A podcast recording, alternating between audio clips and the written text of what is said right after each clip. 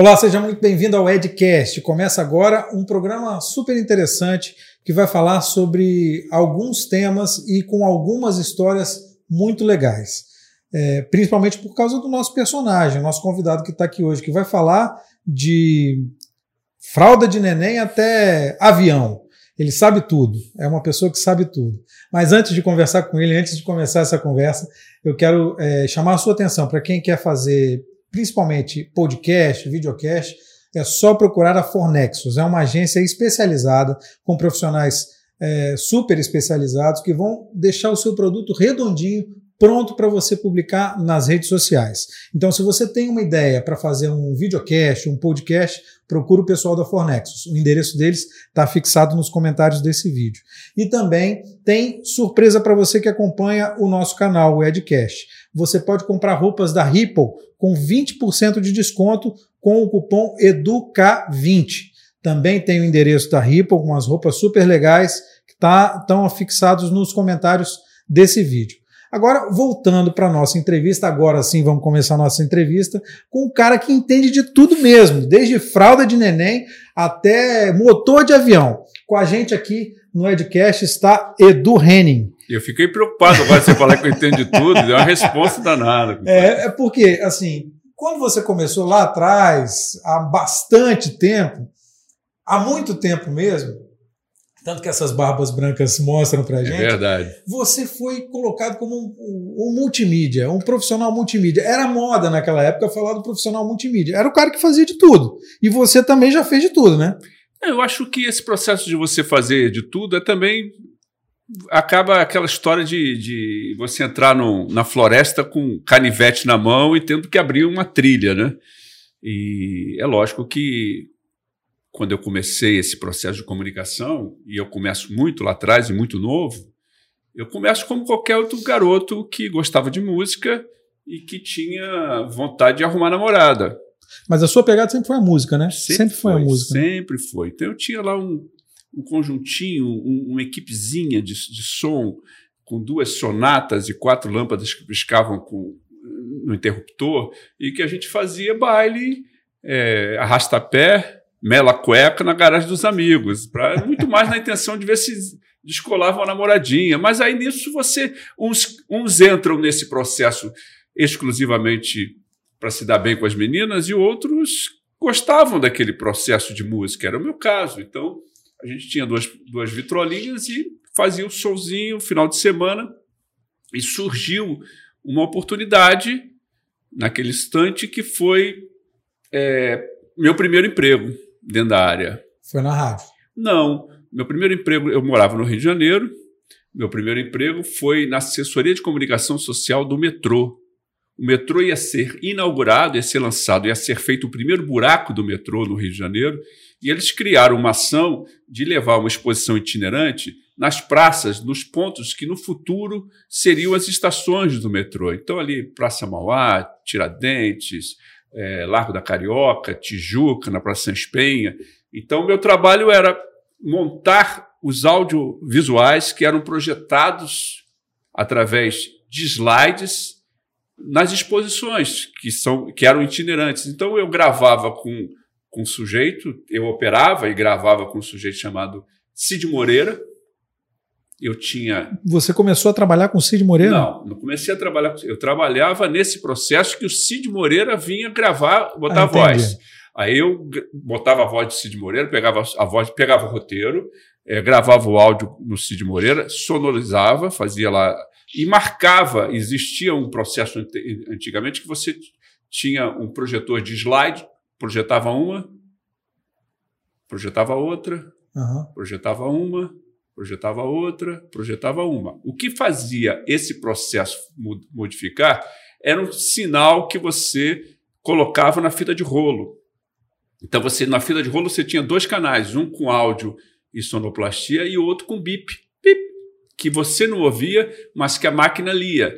Quando essa, esse sinal passava por um aparelho chamado de solver, ele ligava um e desligava o outro. E meu trabalho era acertar esse sincronismo e levar esse, esse processo já previamente feito no estúdio para os locais da exposição. Então eu ficava lá, de braço cruzado, apertando o botãozinho, e, e os moradores daquele bairro vinham para assistir como é que seria a chegada daquele a grande advento, que era a chegada do metrô no Brasil, no Rio de Janeiro, e, e eu ficava ali trabalhando. Dali eu fui me aproximando de um cara que me levou para uma rádio. Aí sim eu comecei sim a, a, a, trabalhar com uma rádio como, como limpador, organizador, limpava vinil. Era o primeiro emprego da rádio, né? Era, o, era o, como se fosse o boy da rádio. Só que era uma rádio especial, era uma rádio chamada Mundial, 860, no Rio de Janeiro.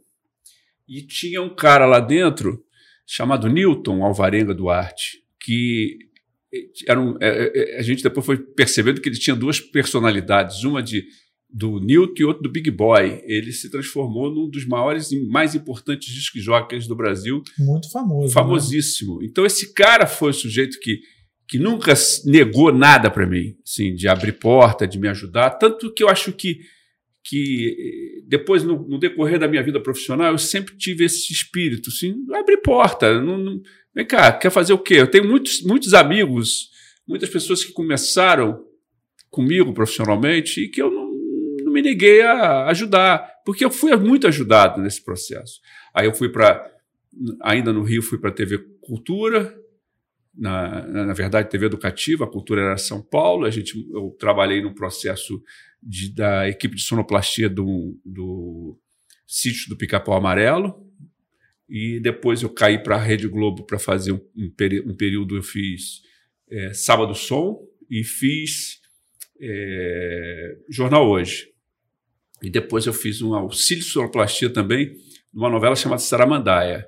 Aí apareceu uma história para vir para Vitória, que a TV educativa estava sendo aberta em Vitória e eu vim passar 15 dias para ver qual é. Nunca mais voltou? Nunca mais voltei. É, esse é o desenho. Por quê? Porque aqui apareceu uma seguinte oportunidade. Eu, fui, eu vim para a TV Educativa, Canal 2, da Fundação Cultural, ligado ao governo, e que tinha a Rádio Espírito Santo. E na Rádio Espírito Santo, o diretor da Rádio Espírito Santo, Ademir Chastoriski, um polonês, de família origem polonesa, ele me abriu a porta para fazer um programa de meia-noite a uma da manhã, como locutor, que, que eu achava genial, porque não tinha essa oportunidade do Rio. E aí eu fazia um programa chamado Discotape, foi meu primeiro programa, de meia-noite e uma da manhã. As rádios todas funcionavam até meia-noite. FM, principalmente, tinha uma, que era a Cariacica, que ia até meia-noite. E de meia-noite até as 5, 6 horas da manhã do dia seguinte, só tinha Rádio Espírito Santo. E aí eu nadava de braçada, é, né, compadre? Aí fazia um programa maluco, onde ninguém ouvia e que. ninguém tá ouvindo mesmo. Ninguém então. tá ouvindo mesmo, ninguém dá bola para aquele cara lá na meia-noite.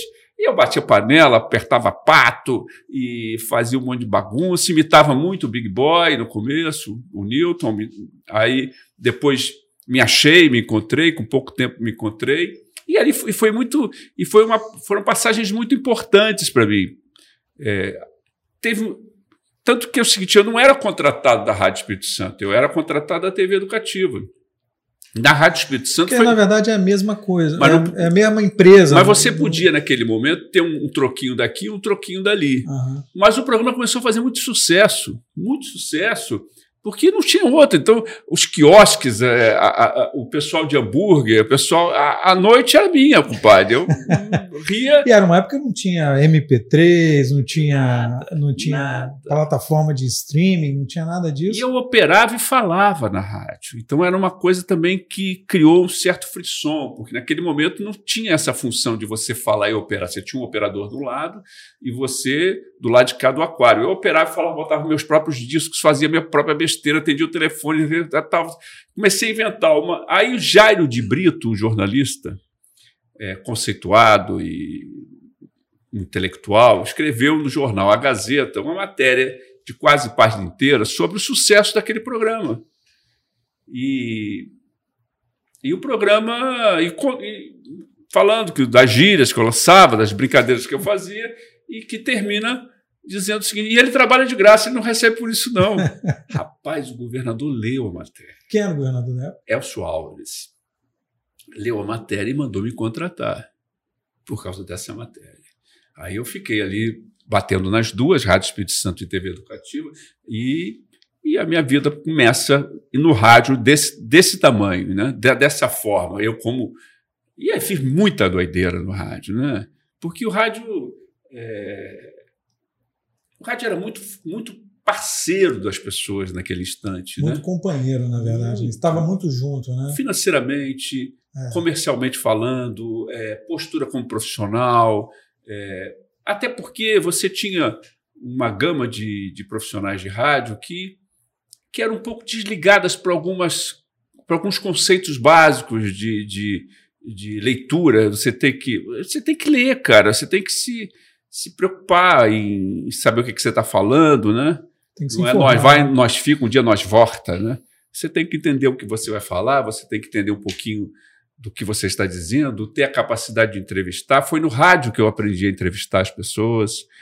É, aí já era um outro momento, foi quando a FM chegou e a gente trabalha. Aí, no caso, eu era da tribuna e a gente tinha a Rádio 99 na tribuna, o diretor era Zé Roberto Mione, e aí eu fui chamado pelo Zé para fazer as entrevistas, todas as entrevistas, qualquer entrevista que rolassem na, na programação da rádio, era o que fazia, não importa o horário.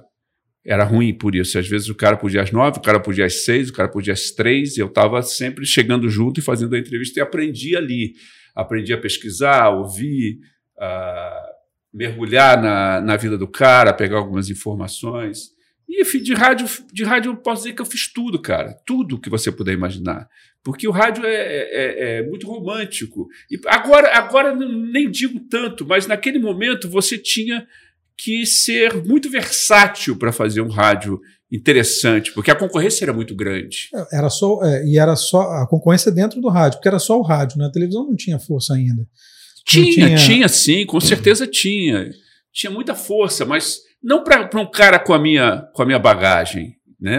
É, as, as, as emissoras de televisão, naquele momento antes, tanto que eu também, paralelamente, eu trabalhava com televisão. Eu fui, no tempo que eu fazia locução de rádio, eu era sonoplasta do Jornal Hoje, local, era fazer promoção na TV Gazeta, no departamento de promoção da TV Gazeta, é, fui depois cinegrafista, iluminador, cenógrafo, fiz tudo que você puder fazer é, dentro do processo de televisão até você conseguir para o vídeo. A minha ida para o vídeo foi muito difícil. Por quê? Por vários motivos. É, o primeiro deles, porque eu não tinha experiência de vídeo. Eu tinha que ter experiência de vídeo. Então, eu passei dois anos é, na TV Gazeta trabalhando com braço. Então, eu só botava o braço. Então eu entrevistava as pessoas, meu braço já ficava esticado e eu fazia a pergunta assim: estou chutando aqui, Fagner, como é que vai ser o show de mais, daqui a pouco, mais tarde? Como é que vai ser o show? Aí ele respondia. Aí eu, ah, por favor, começa o show de mais tarde, daqui a pouco vai ser. Ah, tá bom. Aí ele respondeu. Porque só entrava a resposta já, dele. Só entrava a resposta em meu braço. Então eu fui repórter de braço durante dois anos, cara. Mas aprendendo, pegando a matéria, indo lá editar, se, me preocupando com com enquadramento. E às vezes eu mesmo levava a câmera, botava no tripé, puxava tudo, porque ele, eu trabalhava com o cara depois do show. E me lembro assim, várias pessoas, por exemplo, fui a Colatina uma vez pegar Sérgio Reis. Eu tinha que levar uma entrevista de braço com o Sérgio Reis falando. E aí o Sérgio Reis me barrigando. Não, depois eu faço, depois eu faço. Lá no hotel. Eu cheguei no hotel duas da manhã, cara, em Colatina, para botar isso no, no, ar no dia seguinte. Aí o Sérgio Reis passa por mim. Ah, tá, ainda, ainda tá aí? Tô, tô preciso da sua entrevista. Vai lá tomar banho, volta arrumado, duas e meia da manhã, dá uma entrevista. Sabe essas coisas difíceis de, de você não tem você não tem moral com as pessoas, você não é conhecido. Você Mas por que, que eu vou atender? É, não vou, conheço, não atender é, ninguém. É, pô, esse cara tá aí desde. É. Mas foi assim que eu consegui ser contratado. Consegui botar o braço. Ralando, né? Ralando. Mas tem uma passagem que eu acho que é fundamental, que eu acho que mudou o meu processo. É, Roberto Carlos vinha para Vitória. A história do Roberto é, Carlos. É, Roberto Carlos vinha para Vitória com um avião da VASP, da Varig, não me lembro bem, escrito Emoções, um avião todo plotado, só dele, o que é plano de voo do Roberto Carlos. Ele vinha fazer um show em Vitória e aí o, a editora e o diretor de jornalismo me mandaram para lá para fazer uma entrevista de braço. que eu chamo de entrevista de braço, o Roberto ia chegar às sete da manhã. Eu cheguei às seis, eu cinegrafista. É, cheguei no aeroporto, tinha uma assessoria de, dele, que eu, é, Ivone Cassu era o nome da, da, da, da, pessoa que cuidava dele, uma, de origem japonesa, uma paulista, e eu fiquei aguardando ele chegar. Ele não chegou às sete, ele chegou às quatro e meia da tarde.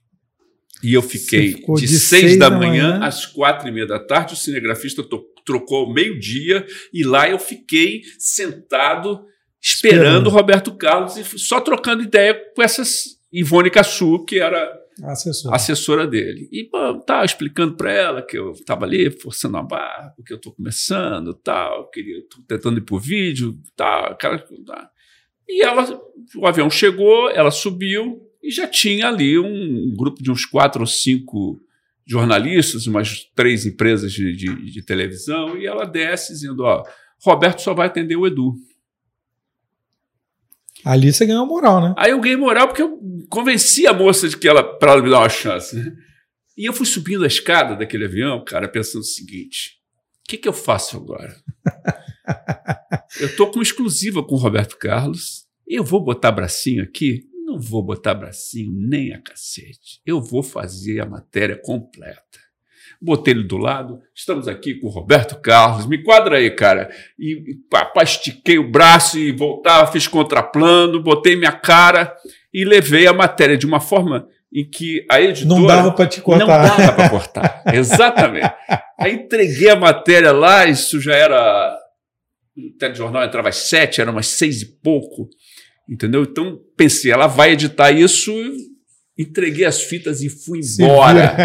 e fugi da emissora. Assim, vi a matéria no ar, em casa, do jeito que eu estava pensando que poderia entrar, com a minha, meu rosto entrando, com meus planos todos, as perguntas todas, o negócio ficou muito legal, para mim ficou sensacional. E no dia seguinte eu fui para levar esporra, né?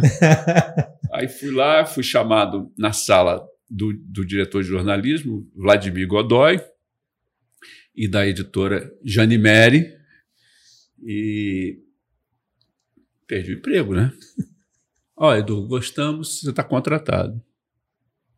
Virou, aí você virou repórter. Aí eu virei repórter de cultura. Que antigamente tinha. Você tinha os segmentos. Hoje em dia Não, hoje em dia tem. faz buraco, faz presidente é, da República, faz, faz tiroteio, é, faz, faz cultura tal. Faz, Mas aí eu sempre consegui me aproximar muito do processo da cultura, né? da música, das artes, do teatro. Aí é, me lembro que tinha o Jornal da Globo, nós tínhamos o Jornal da Globo local.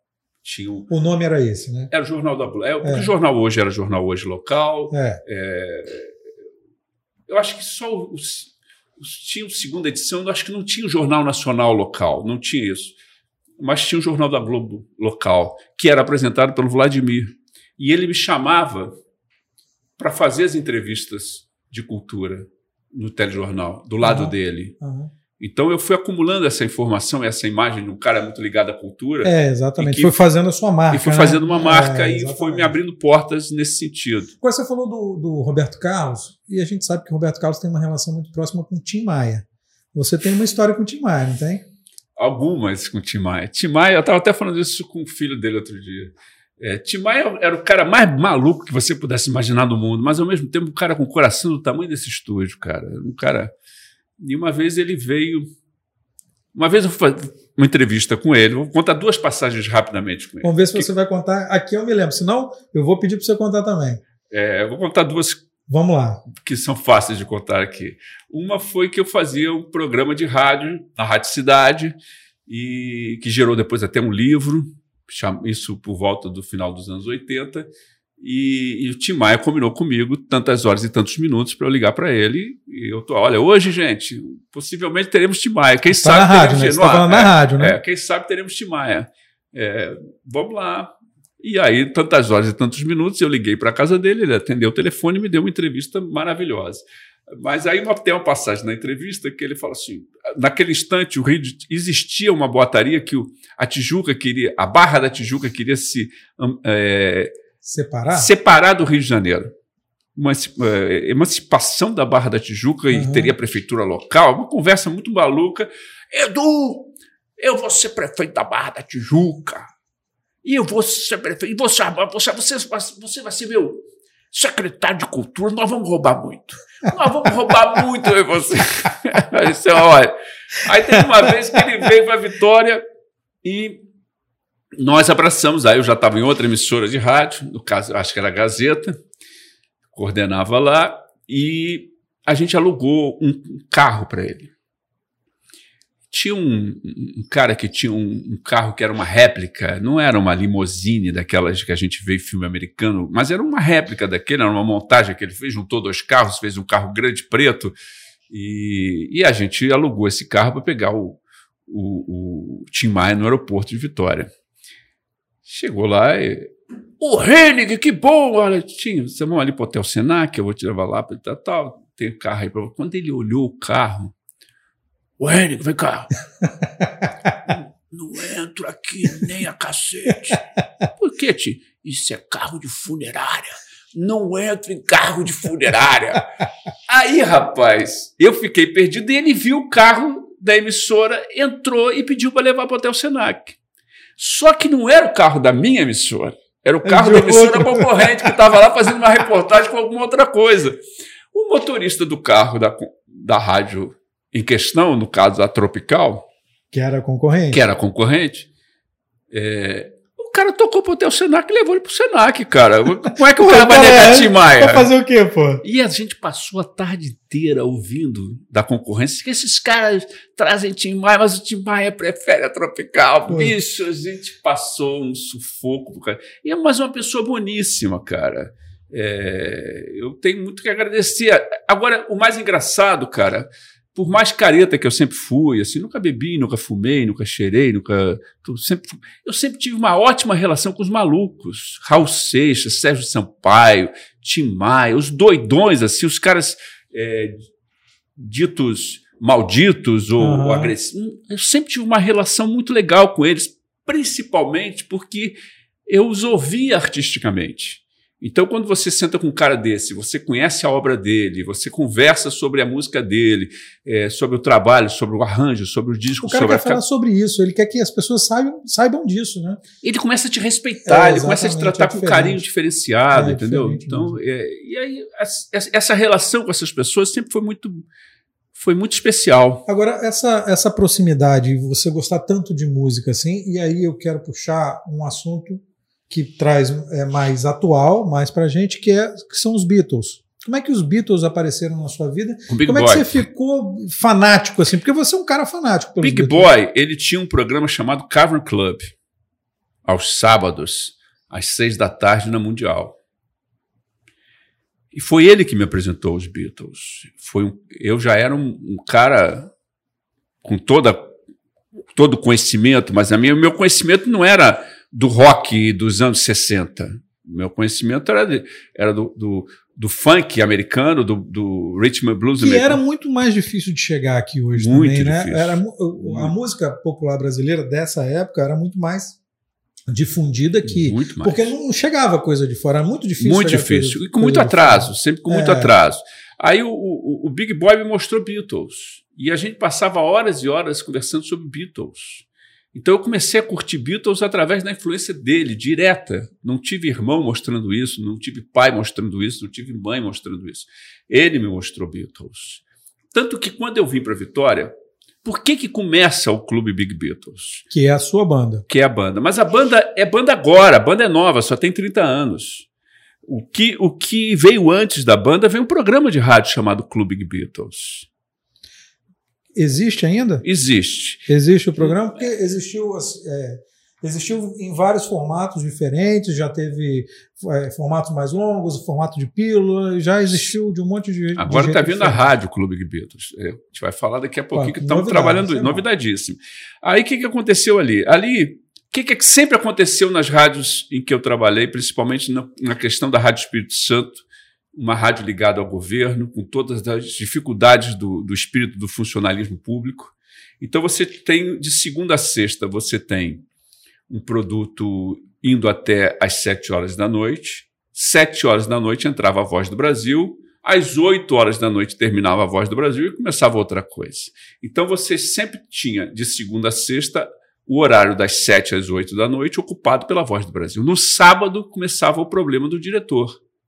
Porque o cara das 7 tinha que ficar até às 8, ou o cara que chegava às 8 tinha que chegar às 7 para cobrir aquele horário. Aí eu entrei com uma proposta o seguinte: se eu entrar com um programa ali de Beatles de 7 às 8 horas. Isso já aqui no estado, aqui, aqui no, no, Espírito Santo, né? Se eu entrar com horário de 7 às 8 aqui, eu resolvo dois problemas. Na verdade, eu, eu resolvo três problemas que você tem. Primeiro, porque eu opero e falo ao mesmo tempo. Então você vai dar folga ao seu operador, que você já dá de segunda a sexta.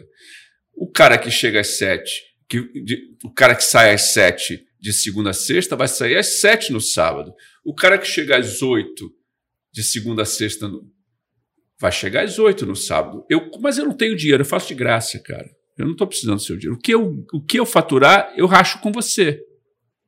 Tudo entra pelo departamento comercial direitinho.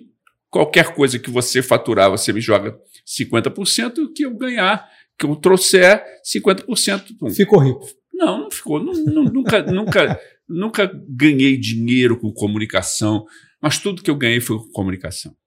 Ao mesmo tempo, nunca fiquei rico. Acho que se eu, se eu tivesse num, num, centro como São Paulo, Rio, Porto Alegre, Brasília, Belo Horizonte, Recife, talvez eu tivesse com melhor condição financeira do que eu estou hoje. Né? A pandemia me atinge como atinge a você e a todos os brasileiros. Passei um sufoco, estou passando um sufoco danado, é, porque a minha parte, a minha área, meu setor de cultura está completamente parado. Volta para os Beatles, que daqui a pouco a gente vai falar sobre isso também. Aí eu cheguei, propus a eles, topou e eu montei o, o Clube Big Beatles. O clube é do, em cima do nome do programa do Big Boy, Cavern Club. Só que o, o clube nosso é com BR. O Big, do Big Clube Big Beatles, é Big Boy. Então, é, o programa, o, o, programa Clube Big Beatles é uma homenagem direta nele, né? ao Big Boy. Uhum. Só que o programa todas as rádios que eu circulei, eu levei o Clube Beatles, porque eu, eu trazia uma solução administrativa com a chegada do Clube Beatles. Era tudo a, a, produção era toda sua, de forma independente, ninguém tinha que meter a mão em nada. Mas o interessante, Copernic, é o seguinte: em todo o processo de rádio que eu tive ao longo da minha vida, eu nunca usei um disco da, da discoteca da rádio. Eu nunca usei um disco, nunca usei um disco da discoteca da rádio. Todos seus. Todos da minha própria discoteca. Eu sempre cheguei nas emissoras para fazer o meu programa com minhas duas caixinhas de disco, com toda a programação pronta, saber que ia tocar naquele dia. Dessa discoteca que tem quantos discos? 16 mil. 16 mil, obviamente não de Beatles, mas não, de não. Beatles e de mais um monte de não coisa. Não podemos esquecer que eu trabalhei muitos anos com gravadora como, como produtor e como promotor de gravadora. Então, eu trabalhei cinco anos na EMAI, quatro anos na Ariola, dois anos e meio na Velas. E isso me deu muito, muito disco. E eu sempre trocava os pacotes dos discos com as outras gravadoras. Eu quero que você me conte uma outra história dessa época de gravadoras. Bob Marley. Bob Marley? Bob Marley é uma história muito maluca, porque Bob Marley é o seguinte: eu trabalhava numa gravadora chamada Ariola, que entrou no Brasil é, reformulando a história da música brasileira, tendo no mesmo, no mesmo pacote, no mesmo cast, ao mesmo tempo Milton Nascimento, Moraes Moreira, é, Elba Ramalho, Chico Buarque, MPB4, Toquinho Vinícius, e todo, uma vez por de seis em seis meses, eles traziam para o Brasil alguém para promover a Ariola. Aí teve a Grace Jones, Alan Parsons, é, Air Supply, um monte de, de gente. E teve Bob Marley. E teve Bob Marley, que veio junto. É, num um desses. E eu trabalhava lá, né, cara? E a gente, naquele dia, eu liguei 200 vezes pro cara, naquele dia, naquele período. Ah, bicho, eu, eu tenho que conhecer esse cara, eu tenho que conhecer esse cara. Ah, Edu, tá, não quero ser. Aí eu fui chamado na casa do Chico Buarque de Holanda, numa partida de futebol. Na pelada lá do. Aí tinha. Do time do Chico Buarque. Do né? Chico. Mas era o time do Chico, mas também tava, tava um monte de gente de outros lugares, outras gravadoras, pescoçando como eu. E aí eu fiz parte de um, de um time que entrou para perder. Eu tinha que perder. Eu também perder é fácil, porque eu nunca fui um craque de futebol. Perder a bola. Essa é o que, que é para perder? Chamou o cara certo, entendeu? Então foi muito legal. Você cara. jogou bola com o Bob Marley? Não, eu não joguei porque a gente perdeu. Porque eram. Um, um, eram quatro times. Mas ele estava lá, tirando fotografia, conversando uhum. fiado, tava ele, filho, o pessoal da banda. Filho não, filhos, né? Ele tem é, 200 mil filhos. Mas, assim, mil filhos. Essa, é, essa é a, a, a, o grande prazer que eu tenho na minha vida profissional, a possibilidade que, a, que eu tive de encontrar pessoas que eu sempre tive grande admiração, de conversar, de. E aí você. É, é muito louco, né? Porque aí é, Eric Clapton, é, Bob Dylan, é, sabe, gente. Você Chico tem registro disso? Tem, tem autógrafo, autógrafo. Eu nunca tive vergonha de pedir autógrafo. Eu nunca tive vergonha de pedir autógrafo pro cara, assim. Terminado uma entrevista, terminado alguma coisa, já fiz a minha parte. Eu nunca tive vergonha de puxar um disco, uma foto, assim, cara, eu admiro muito o seu trabalho. Você pode me dar um autógrafo? Eu acho que isso é... Hoje você tem história para contar de. Rapaz, é. Eu tenho, eu tenho uma, um lugar assim em casa coberto de. Não vejo a parede, assim, de. Quando eu bato o olho e vejo um, uns caras importantes como Little Richard, Chuck Berry, é, Brian May, Eric Clapton, Lou Reed, Bob Marley, é, Fred Mercury, Rolling Stones, George Harrison, Paul McCartney, Ringo Starr. Falando de, dos, dos Beatles, vamos voltar para os Beatles. Aí você teve a experiência de criar o, o, programa, logo depois você criou. Como é que foi criar a banda? Você a banda demorou um pouco mais. Por quê? É, onde é que eu ganhava o meu troco? Meu dinheiro fora da rádio. Eu fazia os bailes, eu era, era autorizado a fazer os bailes, chegar nos lugares para fazer baile, usando a popularidade que a rádio me dava naquele instante. Eu tive bailes com 15 mil pessoas, 10 mil pessoas. Eu tive baile em Jardim da Penha, por exemplo, na praça pública, ali na pracinha de Jardim da Penha, que eu cheguei em cima de elefante. Como assim? Onde é que você arrumou um elefante, cara? No circo, Gran Bartolo Circos, que estava e foi talvez o momento em que eu comecei. De onde você tirou isso? Chegar na praça de. Eu tinha um programa de 4 às 7, que entre, entre os anunciantes naquele momento tinha o do circo, que, que, pagou lá a emissora para botar chamada. E eu ficava, circo, elefante, eu sei o que, tá, tá, eu vou fazer o baile daqui a 15 dias ali na praça. E eu vi aquele. Assim, aí eu fui até o, o contato dessa do, do circo, dentro uhum, da emissora, que eu sempre circulei muito dentro da, da, área comercial. Sempre, sempre na promoção, e porque depois até posso falar para você da minha teoria nesse sentido. E aí eu entrei, encontrei um cara chamado Heitor Nogueira, que depois chegou a ser diretor comercial da, da Rede Gazeta.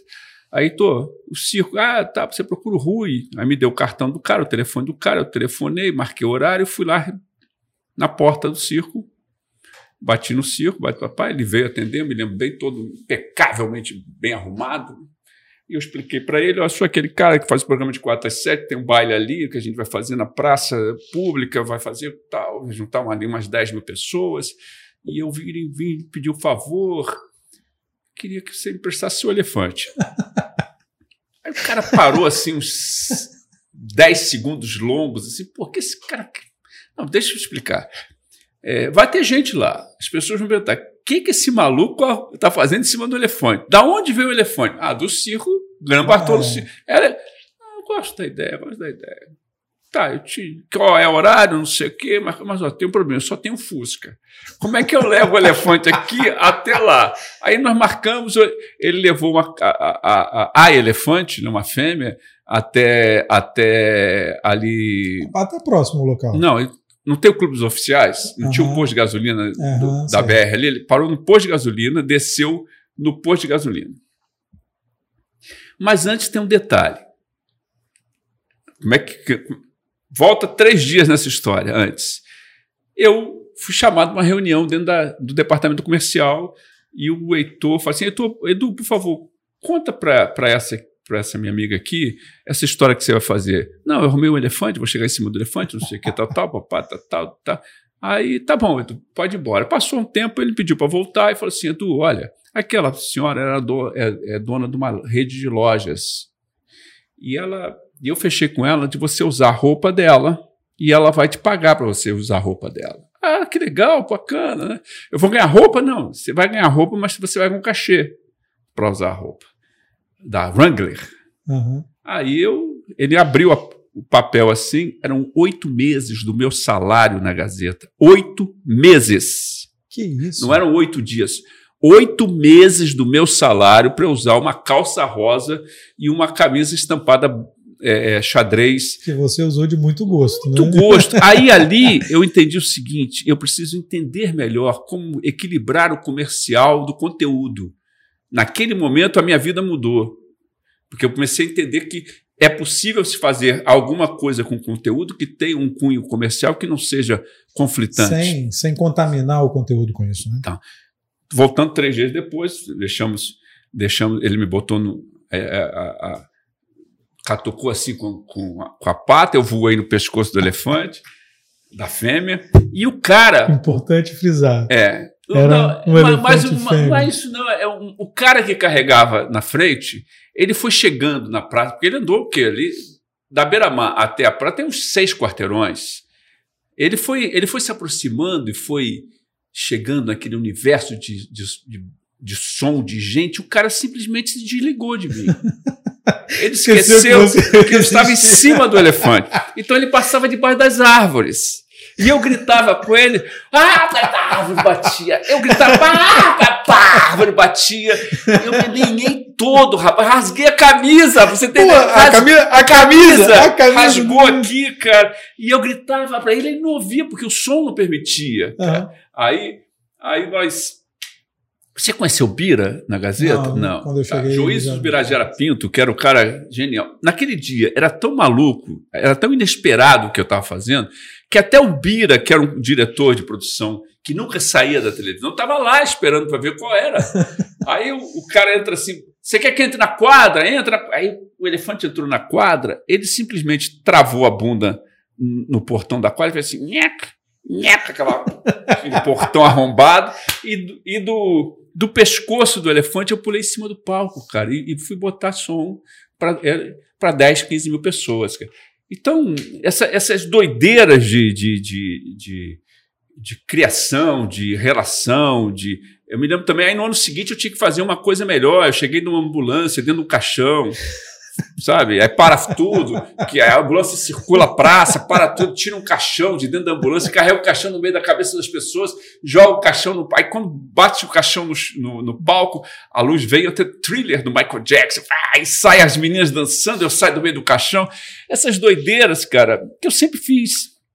Que, era, que é muito o, o locutor de rádio, que era um animador também, É. né? Você é um animador, né? Eu me vejo como, como um promotor de coisas, sabe? De, acho que essa essa é a relação que você tem que ter com, com o teu trabalho. Tá, mas agora volta lá, né? vamos, vamos voltar na história do. Eu quero chegar na história do Clube Big Beatles. Aí a, a banda, eu fazia, eu fazia os bailes assim. Teve um certo momento que esses bailes nos clubes começaram a esvaziar, porque o som mecânico começou a perder para o som ao vivo. E aí eu me vi obrigado a criar alguma coisa que eu pudesse dar um prosseguimento a essas coisas do baile. Você, com sua ampla experiência, seu amplo talento, guitarrista, baterista? Não, fa- faço percussão, Baixo. faço percussão, fa- toco gaito, faço segunda voz e toco bagunça. Essa aqui é a minha, é a minha, minha grande. Mas, rapaz, é um negócio maluco, porque com muito pouco tempo a banda ganhou espaço, né? A gente foi. é, é, eu me lembro da estreia nossa, foi numa boate Krypton, que tinha na Rio Branco, na Praia do Canto, e, nu- e numa quinta-feira. E, e a cidade não funcionava, só funcionava sábado e sexta. E eu pedi para o cara Abrindo a quinta. abrir na quinta, ah, faz aí. A gente a gente explodiu naquela, naquela quinta-feira já e começou a, a dar muita gente, ganhar espaço e a gente foi crescendo e fomos também muito preocupados em reinventar a roda, tocar com orquestra, eh, trazer É, então, aí ao longo dessa trajetória, você, essas ideias aí do elefante, você teve também para Big Beatles, porque você fez um monte de coisa, né? muita coisa. Você Sim. já tocou de telhado, você já tocou. Agora, recentemente, você tocou de cima de um ônibus na cidade. É, mas coisas também importantes, como tocar com orquestra sinfônica, com orquestra é, sinfônica. tocar com grupo folclórico, juntar Congo com os Beatles, juntar samba com os Beatles. Você tocou com nomes fa famosos no, no, aqui no país e até nomes famosos do mundo. Tocou com gente consagrada aqui, Jerry Adriani. É. Tocou com um monte de gente, né? É, muito forte isso.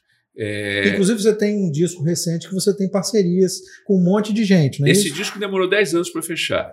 E fechou agora. Tá Fechamos tá, na pandemia. Está disponível nas plataformas de streaming. Agora vai sair físico na Inglaterra e no Japão. Vai sair física. O que? O bolachão? É, e vinil e CD. É, por que que. Como é que esse disco foi. Existe um projeto, 12 anos, chamado Sócio de Carteirinha do Clube de Beatles. Acontece no Teatro da UFS, parado por causa da pandemia. Mensalmente a gente recebe um, um artista para cantar Beatles com a gente. Já veio André Kisser, já veio um monte de gente. Ao todo, são 119 artistas nesses 12 anos. E veio gente de fora do Brasil para tocar com a gente, como o primeiro baterista dos o Beatles, Pete Best, o né? Pete Best, o, o Tony Sheridan, o cara que lançou os Beatles no universo da música, com o Maibone, gravado em Hamburgo, na Alemanha, nos anos 60. Esses caras todos circularam com a gente. Aos poucos, eu fui gravando um disco de estúdio, né?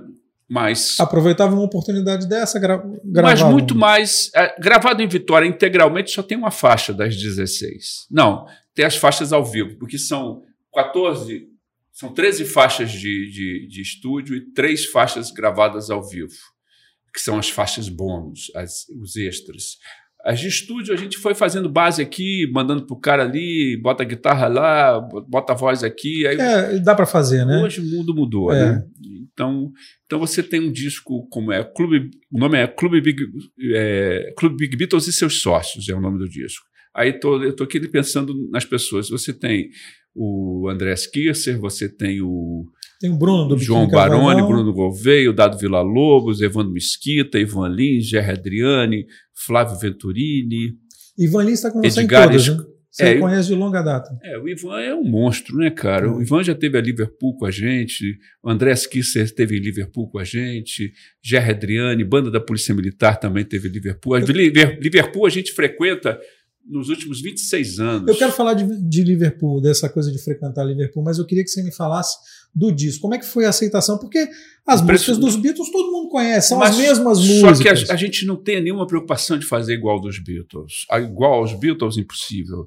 Então a gente tem que aceitar que cada um traga o seu elemento, sua emoção, a sua fração de influência. A sua versão. A né? sua versão. Lógico que, é, radicalmente, a gente tem uma, uma música que é Leonor Rigby, na voz do Ivan Lins, que ela é uma bossa nova. Sabe? Viramos para a bossa nova. Mas as outras são muito próximas. Lógico, tem o Armandinho Macedo, é, da Bahia, da, guitarra baiana, fazendo uma parte mais instrumental, o Léo Gandeman, o saxofonista, fazendo uma parte mais instrumental, mas, do modo geral, a, a concepção da música não é destruída nesse processo. Agora, Mesmo porque são grandes artistas, e né? são grandes são... canções que você também é. não pode reinventar e fazer uma roda quadrada, bicho. É uma maldade você fazer uma roda, uma roda quadrada com um carro. Ele tem que fluir, ele tem que girar. É, mas, ao mesmo tempo, ela pode ter uma calota diferente, ela pode ter um, um, um acessório. Um pistãozinho mais é, bonitinho. Você inventa uma coisinha para poder fazer a coisa diferente. Assim, a gente fez isso nesse trabalho. Só que teve um certo momento que eu não tinha para onde ir com esse trabalho, até recebi uma ligação do Bruno Gouveia do Biquíni. O disco estava pronto, faltava só masterização, e eu não, faz, não conseguia fazer que a parte burocrática do trabalho fosse à frente. E um dia o Bruno me deu uma ligada e, conversando fiado, ele pergunta assim: e o, e o nosso disco? Bruno, tá na gaveta, cara. Pô, não, é dificuldade que eu tenho de, de acertar a questão burocrática do disco. Não, eu tenho gente para fazer isso para você, do, amigos que fazem, eu faço também, te ajudo, não sei o que, bota aquilo. E ele abraçou o processo burocrático e acertou tudo com todas as, as questões de direito e com, a, com, a, com, a, com, as plataformas de streamers do, de todas elas, né? Porque está tá em todas. São questões legais, porque não questões, de plágio, para é, evitar esse tipo de coisa. E ele acertou tudo isso, cara. Ele fez. Então o disco sai por causa do Bruno Gouveia. Se dependesse de mim, não saía. Então, nessa pandemia, eu tive algumas. Lógico, É, a banda Clube Beatles fez live para a Hungria, para Liverpool. Durante a pandemia. É, para o Chile, fizemos umas duas ou três locais. Como é que você ganhou essa projeção? Como é que a banda ganhou essa projeção é, toda? Eu quero ganhar pelo, pelo talento, mas a beleza me incomoda, cara. Contando mentira assim? Não, bicho, eu acho o seguinte: olha só. A gente vai para Liverpool no ano e eu me vejo numa cidade dos Beatles em que eu passei a minha vida inteira com o mapa em cima da mesa, fazendo meus boletins de rádio. Eu falo assim: olha, é, em Penny Lane, aí eu contava uma, duas, três, oito quadras da rua onde acontecia. Você fazia daqui? Fazia eu na rádio aqui. Eu tinha Isso. um mapa, o mapa da cidade de Liverpool, e eu li aquele mapa durante anos, de dobrar as dobraduras rasgadas. Você não cansou disso? Você não, não cansa eu disso? Eu, eu, gosto, bicho, eu gosto. Isso eu me divirto. Eu podia estar bebendo, eu podia estar, podia estar roubando. É um vício? É, é, um vício. é um vício. Aí eu, eu trabalhava com isso. Aí eu cheguei a Liverpool pela primeira vez com a banda. Quando?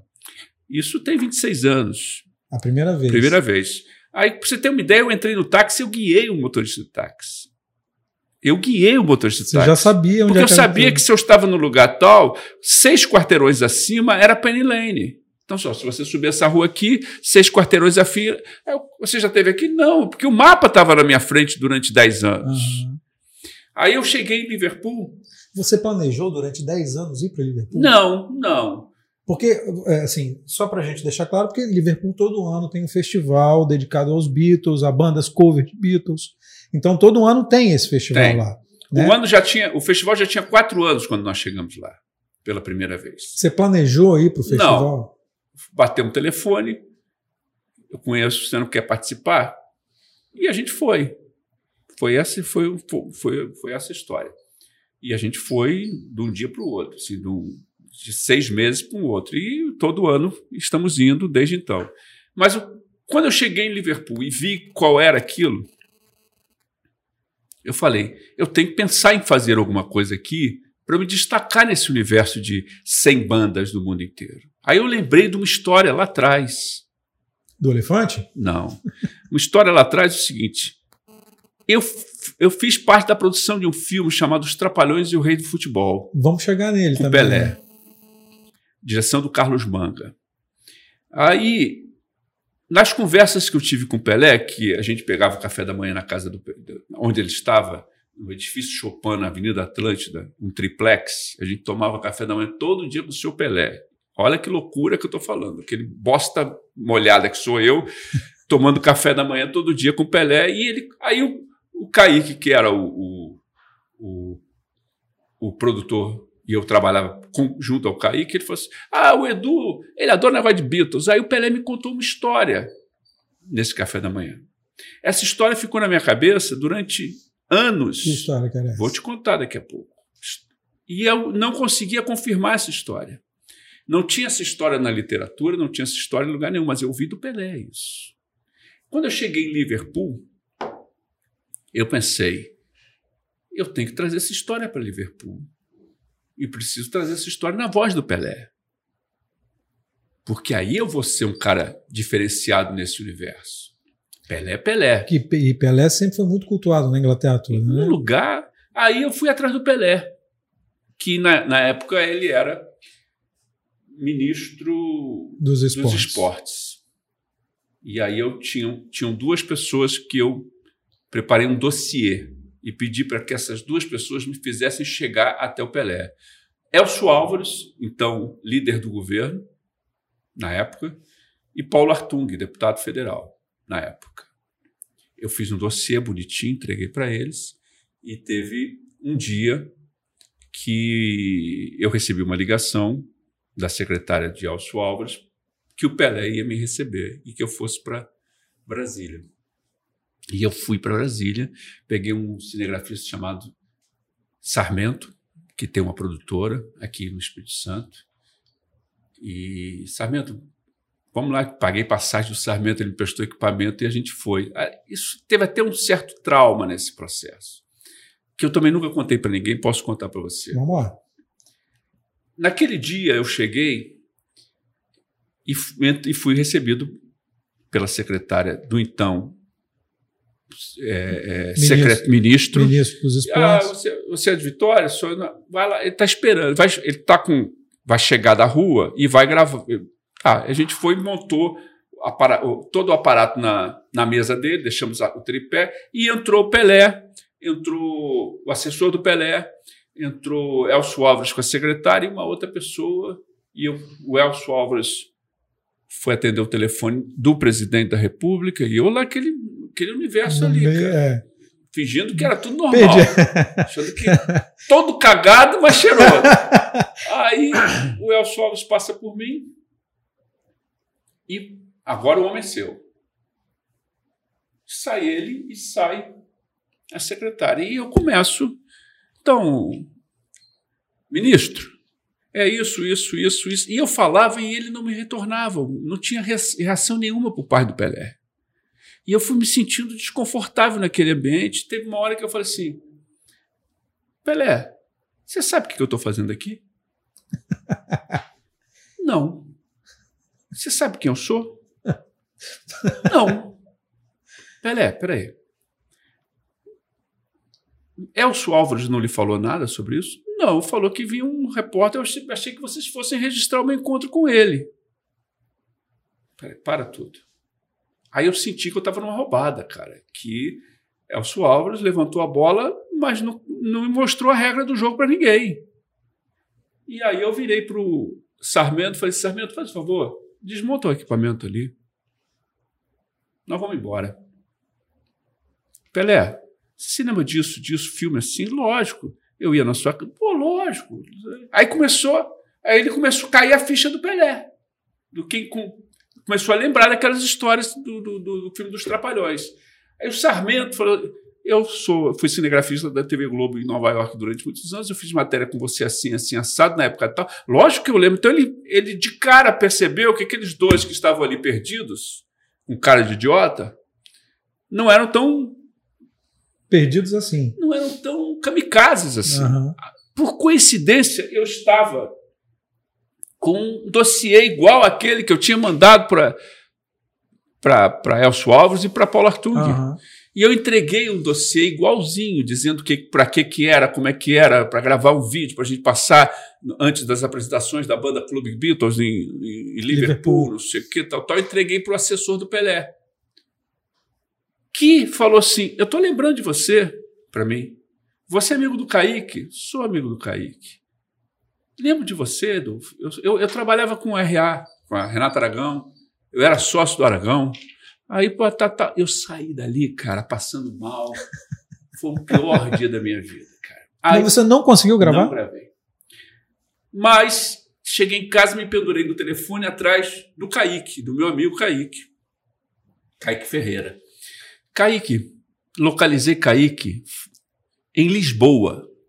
Ele estava fazendo a pré-produção do filme Xangô de Bake Street, do Jô Soares. Soares. Aí contei para ele Aconteceu ontem, ontem isso, isso, isso, isso. Você é um idiota, fica apostando em político. Por que você não me ligou? Eu fazia essa ponte para você.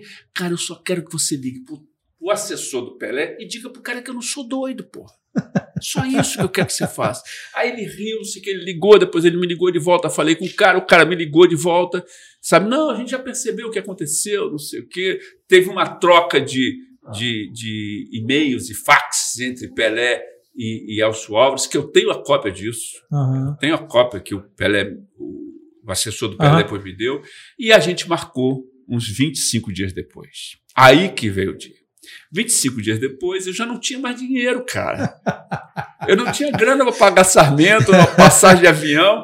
Aí eu falei pro e cara, não era E não é celular, não, não era é, celular não, que fazia é, a imagem. É. Aí eu falei com o cara, bicho, aconteceu isso. Não, faz o seguinte: o cara arrumou uma câmera para mim lá, esse, da TV, da Canal Brasil. Arruma a câmera do Canal Brasil. Eu falei com o sujeito, o cara falou assim: traz fita e traz um lapela.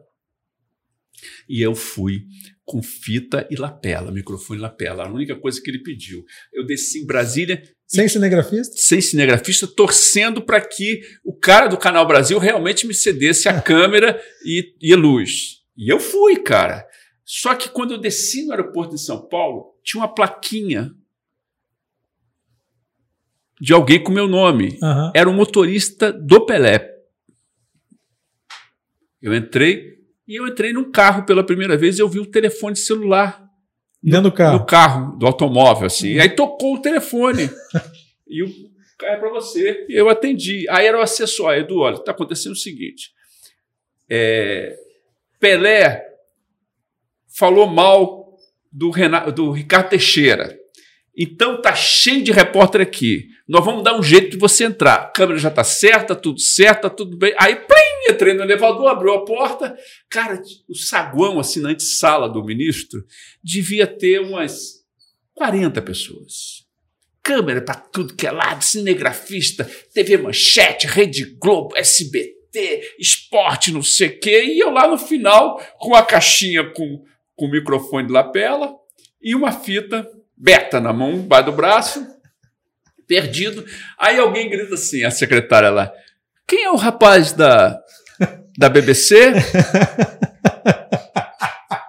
Eu tô lá atrás. Quem é o rapaz da BBC? Na quarta vez eu falei assim: será que esse é o código para eu entrar? Aí o cara assim, Mr. Hennig. Todo mundo na hora. Rapaz, eu levantei a mão assim, abri um mar de repórter e eu entrei sem abrir a boca, sem falar nada, por gentileza. E eu fui entrando, cheguei lá, tinha câmera, ele gravou um vídeo para mim.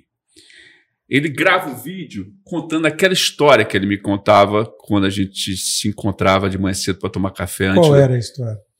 Ele conta a seguinte história. 1966, Brasil jogando nas elimina- eliminatórias da Copa do Mundo na Inglaterra. Os jogos foram em Liverpool, no campo do, do Everton. Não, é. Copa do Mundo. Não, Copa do Mundo, não Copa- eliminatórias, mas Copa do Mundo. É, é, as classificatórias. É. não, eliminatórias que É eu a digo. Copa é- do Mundo mesmo. É, é. é. O primeiro, a, A primeira fase. A primeira fase, É, exatamente. A primeira fase, perfeito. E aí ele recebe uma visita de alguém se falando representante dos Beatles e ele não sabia falar inglês. Muito bem, não dominava, chamou o chefe da delegação que disse que não queria aqueles cabeludos malucos ali E atrapalhar a e atrapalhou da, e atrapalhou e botou os caras para botou o cara para fora. Bom, aí naquele momento a gente tem que lembrar que o que, que você tinha? Você tinha a possibilidade, os Beatles realmente estavam na Inglaterra naquele momento e que você tinha toda uma relação de mercado em que o que valia era a fotografia, tanto que antes disso, uns dois anos antes, o Cassius Clay encontrou com os Beatles, tem foto do- dos É, Beatles dele, do- ele fazendo. o- É o que ele fazia com todo mundo, né? e aí aquilo era, era uma foto dos Beatles com Pelé, circularia em, em revistas do mundo inteiro, No mundo inteiro, né? que era tão bom para um como Um para outro. é, Porque o Pelé já era o Pelé em 66, um monstro em É, 66. exatamente. E Eles aí, tinham tamanhos parecidos, eu acho, né? é, aí eu falei, eu me lembro bem, mas Pelé, você não sabia quem eram os Beatles? Não, não sabia, não. Sabia que existia um grupo muito forte na Inglaterra. O negócio era jogar si- sinuca, carteado e samba. É. Então não tinha internet, não tinha via satélite, não tinha nada. Eu não sabia, nem- juro você que eu não sabia quem. Sabia o nome. Se falasse duas vezes, talvez. Ah, eu já ouvi falar esse nome. Isso, isso é uma conversa do Pelé sobre Beatles em 66. Bom, em 70 e pouco, quando os 74, salvo engano, quando o, o Pelé foi jogar no Cosmos, o Pelé foi fazer um curso de inglês no Instituto de Idiomas da Warner, que era dono do Cosmos. E naquele mesmo instituto se preparava para aprender, aprendendo japonês, John Lennon. E os dois se encontraram na cantina. Aí eu fico, olha que cena maluca, né? Os dois se encontraram, John Lennon e Pelé, na cantina da- da- do Instituto de Idiomas da Warner es- em Nova York. Da escola de línguas, né? De da, línguas. É, da escola de línguas, né? Aí John Lennon vira para ele e fala: Você sabe quem eu, eu sou? Lógico, você é John Lennon. E você não me atendeu lá em Liverpool por quê? Jogou na cara, negócio de 10 anos atrás, 8 Dez anos atrás. Então, essa história ele gravou para mim. Ele vira à frente da câmera e fala. E eu conto a história. Ah, vocês em Liverpool, olha, eu tenho uma história para contar, não sei o que, tal, tal. Ele, papai, ele, ele conta isso olhando para a câmera e termina falando assim. E agora com vocês, representando o meu país, o meu Brasil, Clube Big Beatles. Pronto. Cara, eu estava com isso na mão. Aí arrumamos, arrumamos dois telões. E não foi fácil, não, porque cheguei lá, o sistema não era o mesmo, tinha que fazer transcodificação. Eu fui até uma emissora de televisão chamada Granada, em Liverpool, não consegui transcodificar para o sistema inglês, é, mas aí eu consegui uma loja que tinha um videocassete que, que rodava, rodava as, as, duas. Aí levamos lá, fizemos teste e começou a noite. É, cara, agora com vocês, a banda Clube Beatles do Brasil. Mas só que antes eles têm um vídeo para mostrar para a gente. Vamos prestar atenção. Cara, esse lugar que a gente tocou, o Adelphi, devia ter umas duas mil pessoas. Acredite se você quiser, Copernic. Eu ouvi a descarga do banheiro na hora que o Pelé estava falando. Silêncio total. O silêncio em, em torno do que ele dizia, em dois telões, para duas mil pessoas, que quando eu percebi o peso daquilo, o peso né? daquilo foi minutos antes de entrar em cena. Aí você falou, pô, essa Cara, foi uma eu atirei atirei num, acertei no outro, é. sabe? E aí a minha vida mudou ali com relação a Liverpool. Então, quando você pergunta como que começa uma história de Liverpool, começa dessa forma. Aí teve banda da Polícia Militar, que nós já chegamos lá com a banda da Polícia Militar tocando Beatles. Ivan lá, Lins, em Liverpool. lá em Liverpool. Ivan Lins, André Kircher, Jerry Adriani, e, e, tocando com, com artistas locais, misturando coisas. Paulo Ricardo? Não, não, Paulo não. É, é, misturando coisas, fazendo coisas acontecerem, e a gente fui, eu fui ganhando ali uma, um, um respaldo profissional e de, de, de respeito das pessoas com relação. Por exemplo, eu tenho uma história ali, cara. Eu precisava. Eu, meu trabalho de comunicação, né? E aí eu desenvolvi uma plaquinha escrito na. na. No Rei hey Jude, eu comecei a trabalhar assim, lá, lá, lá, na, na, na, e as pessoas levantavam placas, chegava com 200, 300 placas de papelão. E aí as outras bandas iam vendo isso acontecendo, foram usando isso nas suas cidades, nos seus países. E um dia, cara, essa placa na está no show de Paul McCartney.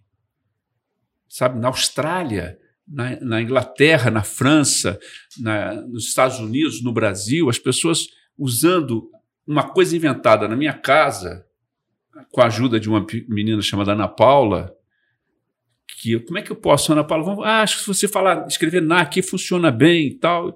E aí essas coisas vão ganhando um espaço, cara, e, que é gigantesco e assustador, porque é, é feito quase de uma forma natural, entendeu? Teve o caso de uma escola na África, se não me engano. Rapaz, a menina, uma capixaba, chega na África, está fazendo um trabalho bonito, e as crianças usam uma plaquinha, pessoas simplórias, numa tribo, sabe assim, cantando Beatles e fazendo uma homenagem a uma, um grupo de Beatles do Brasil, de Vitória, do Espírito Santo. Cara, é, é a coisa mais linda do mundo, cara. Paul McCartney teve aqui, e o que eu tive a oportunidade de ser diretor de. de... Então, eu queria que você contasse essa história. Como é que surgiu a ideia de trazer? Eu acho que foi o maior show da história do Estado. É, é... Eu dirigia a TV Record, Record News. Uhum. Naquela semana, a gente tinha o debate, o primeiro debate político da Record News, com, coordenado pelo Carlos Tourinho. Então, meu trabalho era organizar o debate, fazer cenografia, vinheta, montando tudo. Meu trabalho como diretor da emissora, cuidando de tudo, e toco o telefone uma pessoa chamada Flávio Sales. Que é um grande promotor de, de shows e grandes eventos aqui no, aqui no Espírito Santo. Edu, vamos conversar? Fui lá conversar, isso numa terça-feira. Eu estou com isso, isso, isso, assim, mas queria que você pegasse a direção de produção desse show. Rapaz, eu terminei o, debate, que entrava, no, acho que foi sexta ou sábado, no dia seguinte eu procurei o dono da empresa. É, normalmente é sexta, porque é, é o último, é, é o último foi, dia, foi, É, foi sexta ou sábado, é. alguma coisa assim. Aí eu procurei o dono da empresa e pedi demissão. simples assim? Não, foi simples, não, foi difícil. E ele ficou chateado, a gente, mas sempre com muito respeito e vou fazer isso. Eu passei. Você viu como uma oportunidade da sua vida? Não, eu vi. Pelo eu, nível de. Eu, pelo eu, nível eu, de... eu, vou, eu vou voltar em casa no dia seguinte dessa conversa com o Flávio Salles. Eu sentei com Alcione Lobato, minha mulher, que você conhece, jornalista, e conversei com ela. Está acontecendo isso, isso, isso. E eu não sei o que eu vou fazer. Aí a frase dela foi: Você faz o que você gosta, senão você vai ser o cara mais chato do mundo. Falou quem sabe, né? E é tá verdade, eu tinha que fazer aquilo. Eu tinha que fazer aquilo. E eu trabalhei dois meses e meio, três meses. E tem bastidores desse show do Paul McCartney que pouca gente sabe. O show, é, gente trabalhando contra que o show não acontecesse, é, pessoas, pessoas agindo por trás para que não acontecesse, acionando dificuldades, colocando fogo e mato. É, na verdade, em alguns instantes, nós do Espírito Santo temos muita preocupação de continuarmos sendo nós do Espírito Santo, sabe, pequenos. E, e não, não pode mais ser assim. A, a, isso aqui não permite que você seja assim mais. Né? O mundo não está mais assim de vou guardar o meu Espírito Santo, meu cantinho lindo, ninguém pode descobrir que essa terra é maravilhosa, que as pessoas são é, geniais, que, que o, o, capixaba é carinhoso, que a, a culinária é perfeita.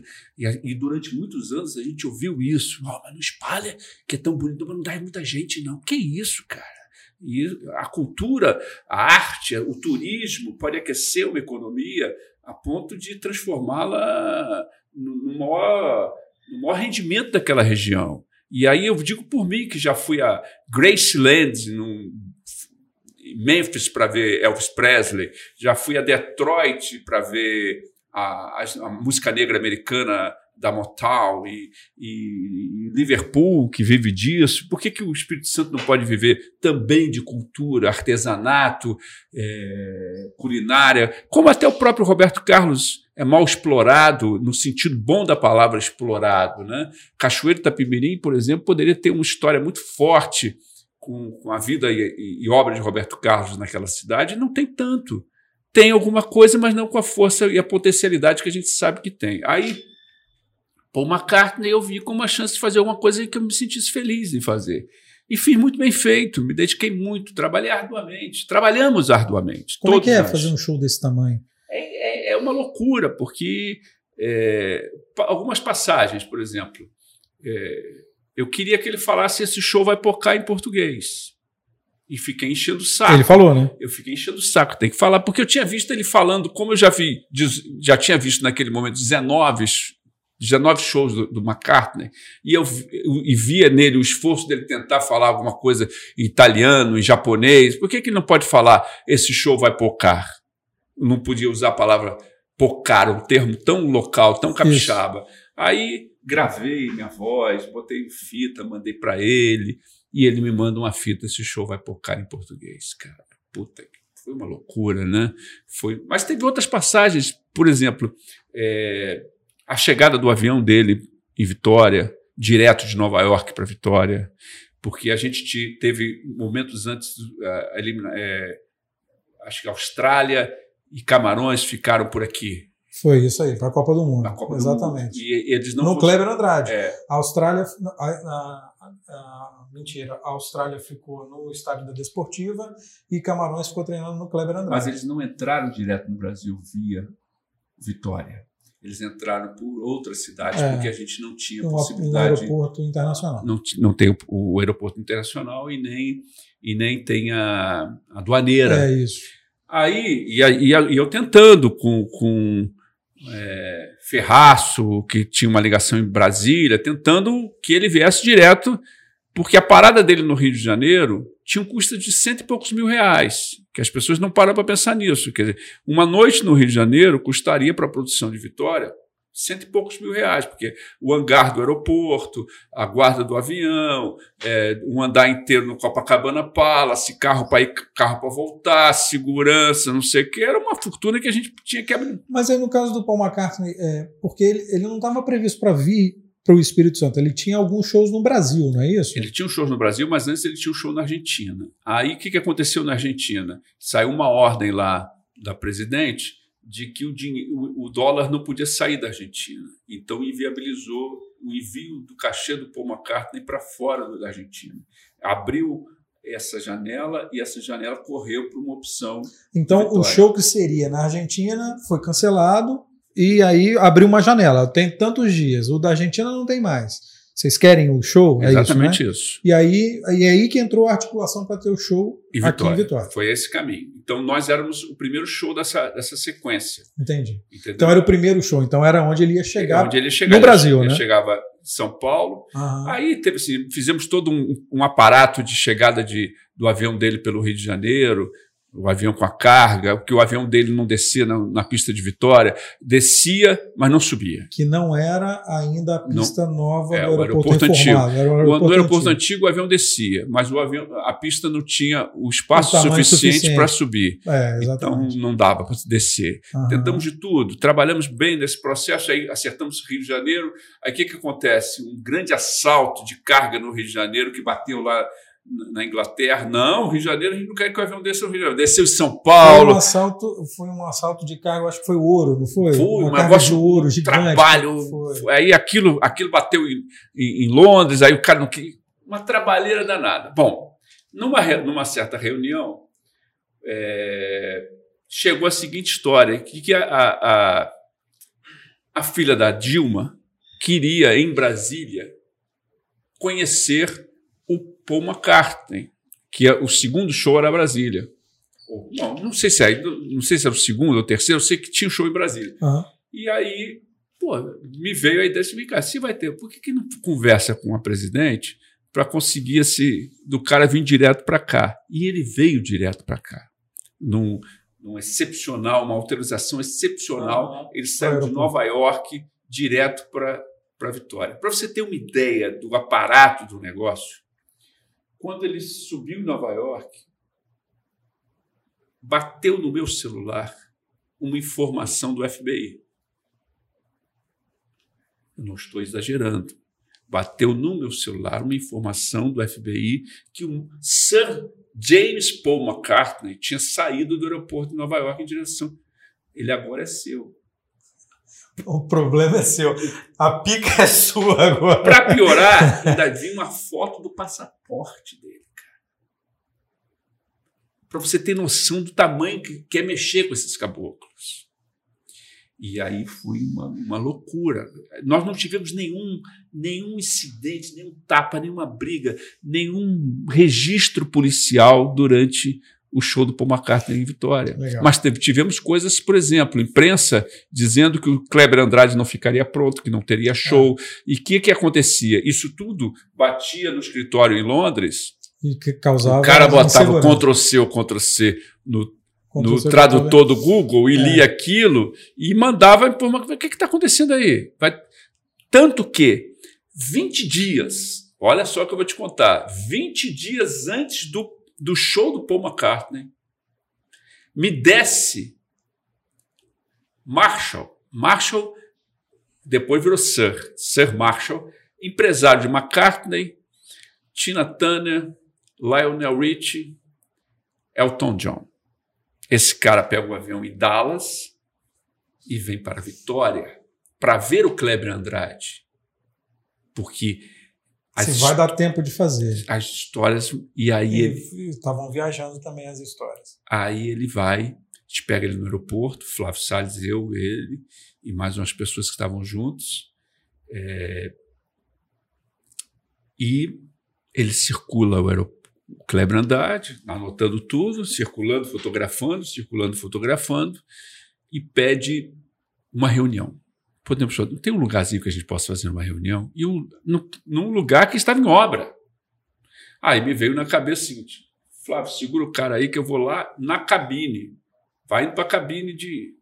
Eu fui correndo, cheguei na cabine, encontrei uma mesa de obra, umas cadeiras sujas, brancas sujas, um- uma marmita de arroz ah, no canto, uns jornais amassados que alguém tinha dormido ali. Enquanto os caras subiam, eu limpei tudo e nós entramos para uma reunião. Eu sentei na cabeceira da, da, da mesa, o Marshall na outra cabeceira da mesa, Flávio Salles aqui, o, o, chef, o chefão da, do grupo que trouxe no, no Brasil, Ah. tal, tal, e, ele, e o cara começa a seguinte reunião, a reunião da seguinte forma. Bom, eu queria dizer para vocês que eu sou contratado do mais exigente artista da história do show business, que costuma dizer que o tamanho do pé dele é o tamanho da minha bunda. Se eu errar, eu estou fora do jogo. do jeito que eu vi aqui, não tem jeito, não, tá, não tem condição de fazer show, não. Cara, faltando 20 dias, um mês pro show, cara.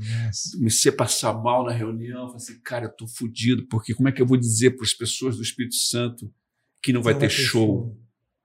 Tudo pago, tá, meu compadre?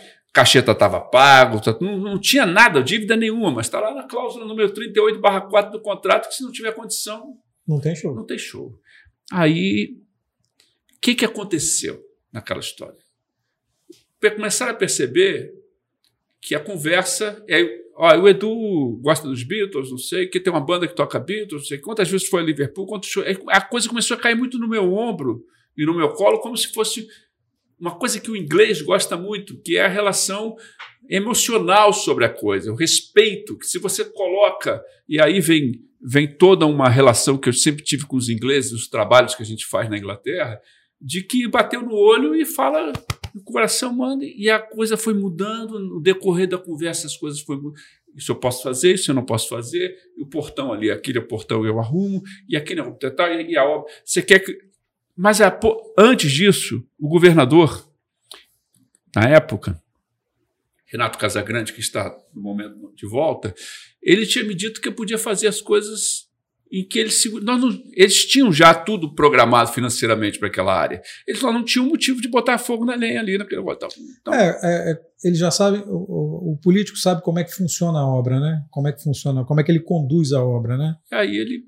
E eu falei: você quer que eu ligue para o governador para saber disso? Porque isso é a única coisa que, eu, que ele me perguntou. O resto, não.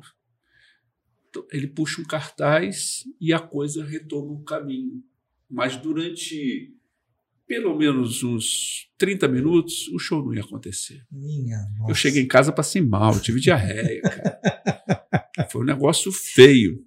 E aí o, o show do Paul McCartney aconteceu com algumas coisas engraçadas, como, por exemplo, é um piano no quarto um dia antes. Que ele fez a música ainda. Que ele fez a música, ele pediu uma. E, e, um, e, ele pediu 30 cegos para ver o show. Ah, puta que pariu. O show é depois de amanhã. Esse cara me pede 30 cegos. O que, que esse 30 cegos para ver o quê? Vai ver o quê? Não vai ver nada. Né? Ele vai falar com os 30 cegos? Não, não vai. Ele só quer os 30 cegos lá. Aí como é que eu arrumo 30 cegos em 48 horas? Aí fui no Instituto Braille, tentei no telefone com a secretária, liguei para 30 famílias, porque 30 famílias, 30, 30 acompanhantes, né, cara? É. Quatro seguranças. 65 lanches, dois carros. É o cara, que tá, pensa, é o cara que tá pensando na logística. Na né? logística. É. Aí, como é que eu vou arrumar carro que eu não tenho mais grana? Aí, fui, aí atravessei a rua, falei com, com a Margot, que na época trabalhava na, na, na era assessoria de comunicação da prefeitura, e aí Margot me arrumou, arrumou dois micro-ônibus para levar, então marcou tudo, o céu tá legal, muito engraçado, porque no dia, daqui, no dia Ó, oh, Edu, tá chegando, os, os, os micro-ônibus com os cegos estão chegando aí. Eu fui para para a subida do, do, do, Kleber Andrade, uhum. aquelas coisas que a gente vê nas transmissões de jogos, né? É. Uma área grande, uma subida, e a subida um monte de um barulho. E eu pensando assim, cara, Margot me sacaneou, hein? Botou dois ônibus, ônibus vagabundos, olha o barulho que eles estão. Não está conseguindo subir essa ladeira. Aí quando aparece, não eram ônibus ruins, eram os cegos batendo na lataria do ônibus e gritando assim: pô, cadê você? Eu vim aqui só pra te ver. Cegos? Cara, a energia daquela turma, cara, você não tem noção como, como foi Legal. de importância. Botou fogo em todo mundo e um, e um passava: você viu o cego cantando? Você viu o ceguinho cantando? Sei que. Tá, tá. Bom, as, momentos antes do show, depois que ele atendeu a, meus dois únicos pedidos: ele atender o governador e o prefeito. Na verdade, tinha o prefeito de Cariacica que sumiu também. Né? Na hora lá, confusão, o prefeito de Cariacica sumiu. Então, a gente levou o prefeito de Vitória, Luciano Rezende, na época, e o, e o governador do estado na época, Renato Casagrande, para conhecer o Paul McCartney. A pergunta deles: são corruptos? E qual foi a resposta? Eu, eu, particularmente, não tenho nenhuma informação de corrupção dos dois. Sim. Eu não tenho. Se tivesse, eu falaria. Eu falei assim: olha, eu não tenho nenhuma informação de corrupção dos dois. Se você perguntar se eles são 100% competentes, a gente pode discutir isso, que é uma questão de ideologia e de achômetro. Mas essa informação, então, traz. Aí eu levei, tirou. Aí ele, o povo falou assim: Marshall me disse que você tem uma banda que toca Beatles. Ah. Aí já é, é, é, isso que eu queria chegar. Aí é a sua relação próxima com o Paul McCartney. Ele te perguntou isso. É. É, mas ele perguntou, não foi para o diretor do show, ele perguntou para o fã. Pô. Aí já começou a mudar. Ele deu uma tremedeira. Na, na, que parte que da, na parte da tarde, na parte da tarde a gente começou a trabalhar junto, porque eu levei os, os telespectadores da Gazeta. Foi o seu primeiro contato com ele? Não, não. O primeiro contato com ele foi foi na parte da tarde, naquele dia. Profissionalmente, eu já tinha entrevistado ele duas vezes lá atrás, ao longo da minha vida profissional. Uhum. Naquele momento, ali, na parte da tarde, a gente estava resolvendo alguns pepinos. Ele, ele sabia que, que era eu que estava ali, atrás, tava, sabia que eu estava ali com a função de direção ali naquele momento. E depois que passou tudo, passou o, a presença dos, dos, telespectadores da Gazeta, é, das ações que, que eu pedi para ele fazer, para ele ligar para a CBN, ele ligou para a CBN do carro dele, ligou para a CBN para falar com a CBN, o pessoal da CBN ficou é, é, enciumada porque ele deu entrevista para o jornal Tribuna, mas eu estava fazendo só o que a gente tinha combinado bonitinho, mas ele foi apagando, ele me ajudou a apagar incêndio com o mercado. Ele foi muito prestativo. Que, é, que dentro da conjuntura é o mínimo, né? É, é. é. Aí, ele, aí ele falou: o Marshall me disse que você tem uma banda que toca Beatles lá em Liverpool. É, já fui lá tantas vezes. Ah, qualquer dia eu vou. É, vou me fantasiar, vou botar. Falei, bicho, vai de Paul McCartney, porque igual você tem uns 10 lá, o cara faz plástica ficar igual você, você vai lá e vai achar que você é um Paul McCartney cover. Rio. Dei para ele uma casaca, bicho com a cara dele, assim, a cabeça da casaca. Do mestre Vitalino? Do mestre Vitalino, mandei fazer, com a tal. Aí ele pegou a casaca, fez um som com a casaca. Aí ele entendeu que o, o, o a, vareta. a vareta encaixava embaixo, assim, para guardar, né? Aí ele falou assim: Isso aqui sou eu, né? Essa vareta para guardar aqui embaixo. Aí eu falei: É. Aí, no aquele, que ele encaixou, ele fez assim: Ui! Como se fosse voodoo. Então, então, o clima foi muito bom, cara. E aí, na hora que ele vai, todo mundo, todo mundo já tinha que descido, eu estava praticamente sozinho, eu e ele ali para entrar no palco, a banda aqui. Tiveram algumas passagens interessantes também. O baterista dele é um dos mais interessantes bateristas, né? Laboriel, né? Laboriel.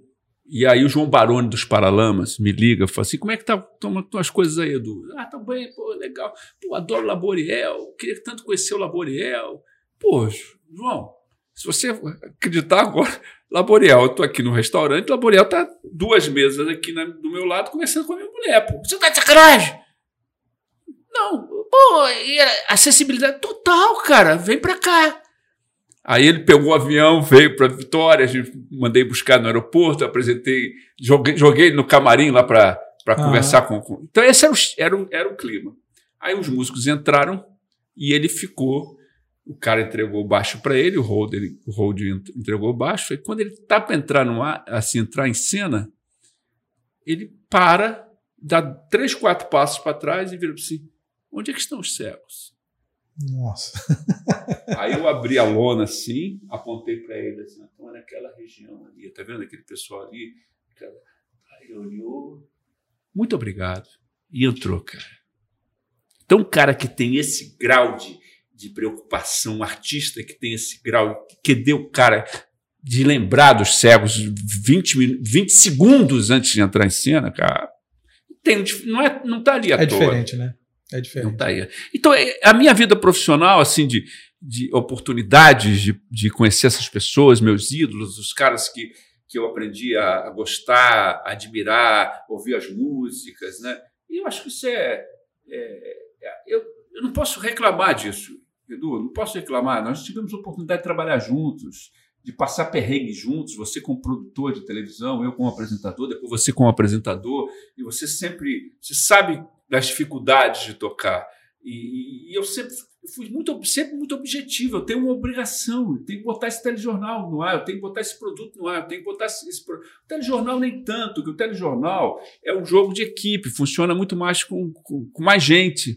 Mas muito no, mais gente. Mas no meu caso ali do Jogo Aberto, um programa que eu fiquei uma década com ele, era eu, uma, outra, uma parceira na apresentadora e uma pessoa na produção. Então era um trio calafrio que tinha que fazer aquele produto de, virar, né? de, de 22 minutos no ar. É. 22 minutos no ar durante 10 anos. E ali você encontra pessoas é, contramão, histórias malucas, né? Você sabe disso. É. Você sabe história de, disso. De, é. de... É, é, voltando nessa coisa do. É, voltando, não, continuando essa história dos, dos Beatles, eu me lembro de uma passagem há uns. Isso tem uns 20, 25 anos, que saiu na imprensa, no mundo inteiro, não sei o que, acharam duas fitas DAT dos Beatles, são raríssimas, cada uma vale um milhão de dólares. 3 milhões de dólares. Cada uma. Não, a, a, fita, o, o, o, jogo. O conjunto, 3 milhões. Essa história é muito maluca. É. Porque, só para só a gente entender, fita DAT era uma fita de áudio que se, se, usava na década de 60, Isso. 70, que era uma, um áudio de qualidade para a época, né? Era uma fita que colocava lá no aparelho específico, não sei o que, nem existe mais isso, né? Eu tenho em casa. É, mas vamos lá para essa história. Essa é a história. É essa é o seguinte: eu fui para Liverpool, numa das minhas, minhas viagens para Liverpool, eu sempre levei alguns produtos para trocar. Sempre, até hoje eu levo. E eu levo. Por quê? Porque. Você é colecionador. Sou você, colecion... leva, você leva produtos de coleção dos Beatles. Para trocar por outras coisas que eu não tenho. Uhum. E uma, numa dessas viagens eu levei um álbum de figurinha brasileiro, completo. É, e levei, troquei esse álbum de figurinha por uma série de coisas. Entre essas coisas, uma fita. Essa fita eu tocava no programa de rádio.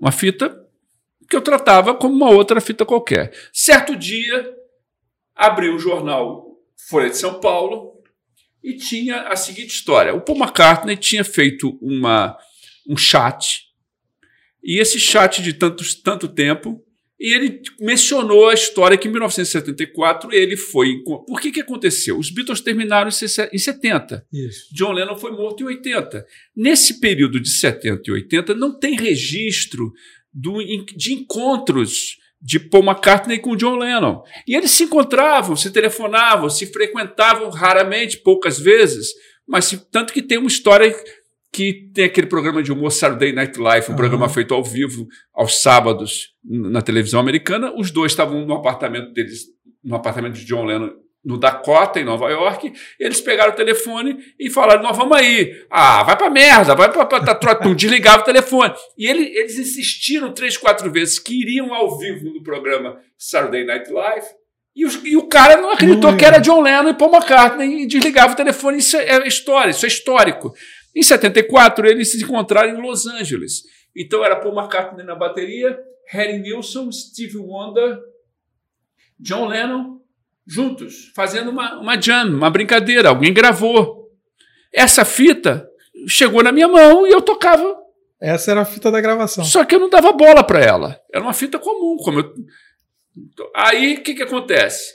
Sai essa matéria na Folha de São Paulo, e o cara menciona essa fita, o Paul McCartney, alguém faz uma avaliação que a fita vale 3 milhões de libras, de dólares, 3 milhões de dólares, e eu vi aquela Folha de São Paulo, estou vendo a Folha de São Paulo, estiquei o braço e peguei a fita.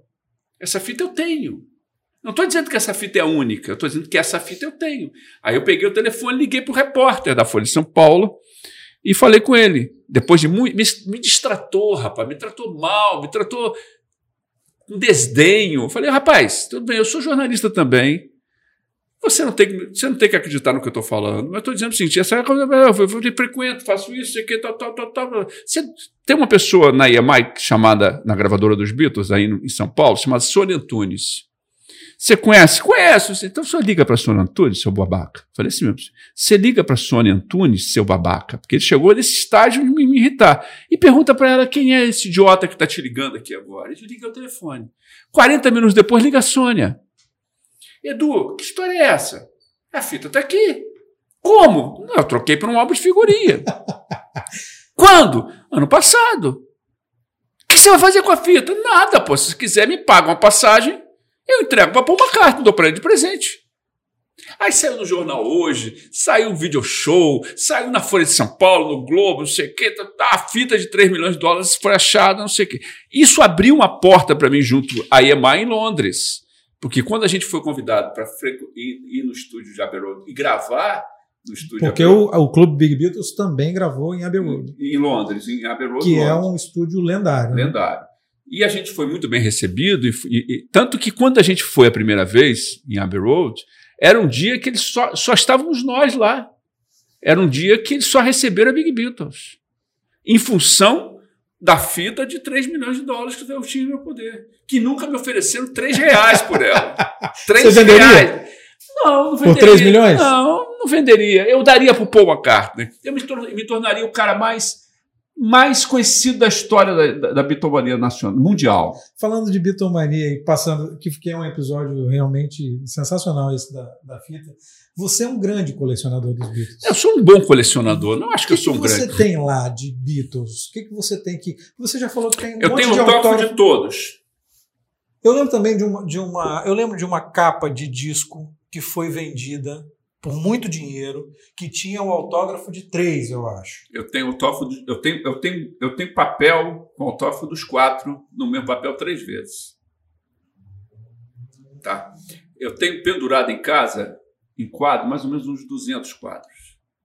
Tudo de Só li- gente ligada à Cartaz. música. Cartaz original, fotografia original, disco. disco original, autógrafo, é, e gente ligada à história dos Beatles, porque eu acho que o mais interessante é o entorno de, né? Porque o entorno de tem a sua o, o Brian Epstein, empresário, o primeiro motorista, o, o produtor, essas, essas pessoas que são icônicas, mas são é, desconhecidas do grande público, né? Mas são pessoas que fizeram a história dos Beatles, né? Que orientaram, que trouxeram, que levaram. Eu tenho muito prazer de saber assim, o, o, o, o primeiro baterista dos Beatles, o, Pete, Pete Best, um cara que frequenta a minha casa em Vitória. Sabe, vem para Vitória e, e fica. Já veio duas vezes e a gente se- se encontra. Eu vou para vou para Liverpool, vou encontro com ele e essa relação de, de, de saber que a minha história profissional está ligada De também. alguma forma. de alguma tá ligado, forma né? está ligada à história dos caras, entendeu? É, Você tem quantos itens dos Beatles em casa? não sei te responder, mas tem coisas interessantes como é, violão de plástico dos anos 60 de brinquedo, Que foi de. que foi que foi de época, da época, né? Fotografia, é, cartaz de porta de cinema de dois metros e meio por um e meio de largura, sabe? Autógrafo, discos, roupas, de, de gente que Dá você- para fazer um museu dos Beatles. dá para fazer um museu de música. De música, de uma de forma música. geral. Porque, por exemplo, existem é, Phil Collins. Pô, meu irmão, eu tive com Phil Collins, me dá um autógrafo aí, Phil Collins.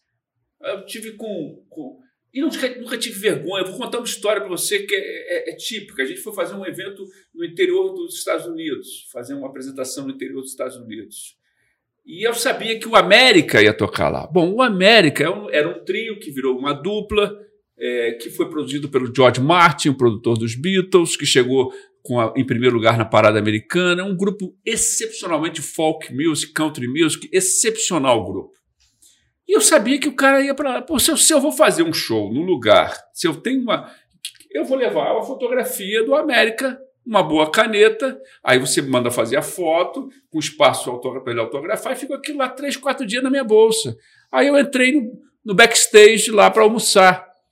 Quando eu estou almoçando, os caras. os caras entram e sentam na mesa atrás ali.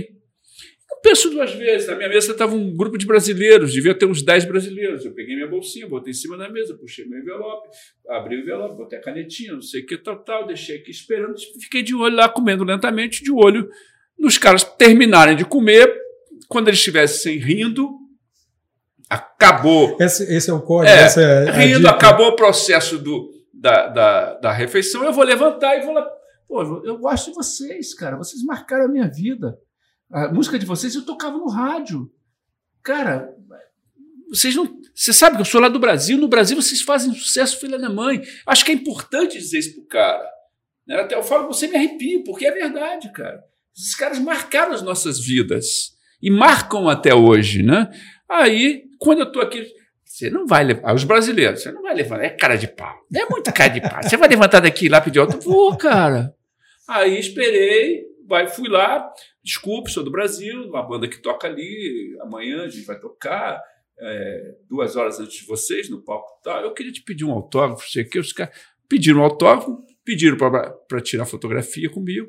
Eu no meio com os dois, e eles botaram na rede social deles no dia seguinte. Hoje tem show da banda Clube Beatles legal, né? não sei o que, tal, tal. Muito obrigado pelo carinho. Porque para eles não é tão importante quanto para nós, como fãs. Né? Você receber, você como artista, receber o afago, o carinho, não precisa ir muito longe. Olha o que nós estamos passando, compadre. É. O que nós estamos passando há um ano e sete meses de, de pandemia, quase dois anos de pandemia. E esses artistas maravilhosos, Copernic, que se esforçaram, se, vem se esforçando a fazer é, lives, shows, apresentações, conversando com seus fãs, atendendo seus amigos, seus fãs, seus admiradores pelas redes sociais, por, por, por, por Instagram, fazendo lives. Cara, imagina o que seria desse mundo nesse momento sem esses caras nos colorindo com seus com a sua arte sabe, de trazendo para gente uma coisa com uma boa música, uma boa poesia, uma boa discussão acadêmica. Então, nós tivemos muita sorte de estarmos passando esse momento da humanidade num instante em que a gente tem a comunicação tão fácil, porque a gente está conseguindo vê-los, ouvi-los. Então, esses caras precisam ser aplaudidos. Se nós não estivéssemos passando é, isso que nós estamos passando sem a amenizada da, da cultura, nós estamos roubados, cara. Inclusive, você fez mais de 200 entrevistas. 260 né? entrevistas direto. Durante, no ano passado, durante a pandemia. Né? Durante né? a pandemia. Quem que você entrevistou? É mais fácil dizer para você quem eu não entrevistei. Foi muita gente, né? Foram 260 entrevistas, uma por dia, seis horas da tarde, uma hora de entrevista por dia. É uma ideia que não é minha, da, da Alcione, da minha mulher, que me viu chateado, puto, trancado dentro de casa. Por que, que você não faz live? Pô, fazer live com. Não, faz live com seus amigos. Aí começou um levando para o outro. E eu tive o prazer de receber esporro de gente. Você não vai me chamar, não, cara? Pô, pô, que tá chamando todo mundo, tá me chamando, não, meu irmão? Chama aí. E eu fiz Flauzino, é, Frejar. Fez o André Abujanra. Abujanra, com todo mundo de vários segmentos, pessoal do Odaí José, Vanderleia, é, Paralama de Sucesso, o pessoal da, do Roupa Nova, todo mundo, cara. Foram mais de 500 mil visualizações, cara. 500 mil visualizações. Eu nunca tive noção do que era isso, assim. De, de, e, e fazendo com, com, muita seriedade, porque isso faz parte do meu processo de, de vida, me preparando para a entrevista, indo lá fazendo pesquisa, é, é, correndo risco da tecnologia, de, mas tudo funcionando muito bem muito bem, funcionou maravilhosamente bem. Eu tive um problema, dois, três problemas, sabe? É, Ivan Lins em Portugal, que eu só via o áudio, o vídeo ficava preto, uhum. mas fizemos assim mesmo. No dia seguinte, é, um tempo depois, fizemos de novo. E conversando com o Sérgio Dias em Las Vegas, cara. Sérgio Dias, guitarrista dos Mutantes, um grupo de importância que ele não gosta de falar, não gosta de dar entrevista. Aí você conseguir uma entrevista com um cara em Las Vegas, eu em Vitória. Que, a, que a tecnologia acaba ajudando também. O cara não tem que se deslocar, ele está em casa, está no conforto dele, não sei o que e tal. Muito. É um instrumento novo, né? Não, e, e a gente tem que entender que é isso que a gente está fazendo aqui agora. As pessoas querem ouvir histórias sabe? Querem ouvir como você pensa, o que, que você faz, de, de, de que forma você fez as coisas acontecerem, entendeu? Então é, é, é, é muito. E qual é o segredo para ser um bom entrevistador? Estar tá preparado para a entrevista. Por exemplo, eu nunca entrei numa entrevista com, com menos de 25 perguntas. E às vezes nunca não usei nenhuma delas. Porque o cara fala, você ouve. Esse é o processo. Você ouviu o cara. Deixa ele falar, porque uma hora ele vai tropeçar, ele vai me dar um gancho, ele vai, ele vai, vai falar alguma coisa que, que é interessante, ou vai falar um monte de besteira e aí eu caio para minhas perguntas. Né? Quando, onde, por quê, quem sabe, por que, que você fez isso, e que tal. Mas, da mesma forma que você precisa arrancar do entrevistado algumas informações, esse entrevistado quer passar algumas informações. Se ele se propõe a abrir a boca com você, se ele se propõe te a conversar, porque ele também quer falar. Né? É, nesse, nesse processo meu de entrevistas, eu já, eu já perdi noção de quantas vezes, quantas pessoas difíceis, complicadas eu entrevistei. Eu tive momentos extremamente felizes como entrevistador, extremamente desagradáveis como sabe? O mais desagradável pode contar pra gente, que é o, a entrevista, a fatídica e lendária entrevista com o doutor Silvano. Eu fazia o programa é, Jogo Aberto que nas sextas-feiras ele é musical. que era uma das formas, forma, uma forma encontrada para me sentir bem também. Então, sexta-feira era musical. A gente fazia, passava o som, acertava tudo, a Gazeta me dava toda a condição tecnológica, acertaram mesas, microfones, pedestais, me dava uma condição técnica bacana, e a gente tinha um estúdio e aquele programa era, era sempre musical na sexta-feira. Naquele dia era o Doutor Silvana e mais uma pessoa do, da banda dele, e do lado de cá um grupo chamado Pó de Anjo. Então eu tinha quatro bancadas. Pó de Anjo daqui. Daqui. Quatro bancadas e é, quatro cadeirinhas, né? Uhum. É um tipo. Um banquinho. Banquinhos, Isso. quatro banquinhos. E aqui eu tinha duas cadeiras separadas para o doutor Silvana e mais uma pessoa que vinha com ele. Chega o doutor Silvana, que tem um nome eu esqueço sempre, eu tenho capacidade de esquecer essas coisas. Aí entra o doutor Silvana com uma outra banda. Ele, o músico dele, mais três pessoas. Aí, pô, eu. Já zoou tudo. Já zoou tudo. Já zoou Enquadramento, o pessoal da técnica sabe o que, que é isso. Enquadramento muda tudo, aí tudo bem.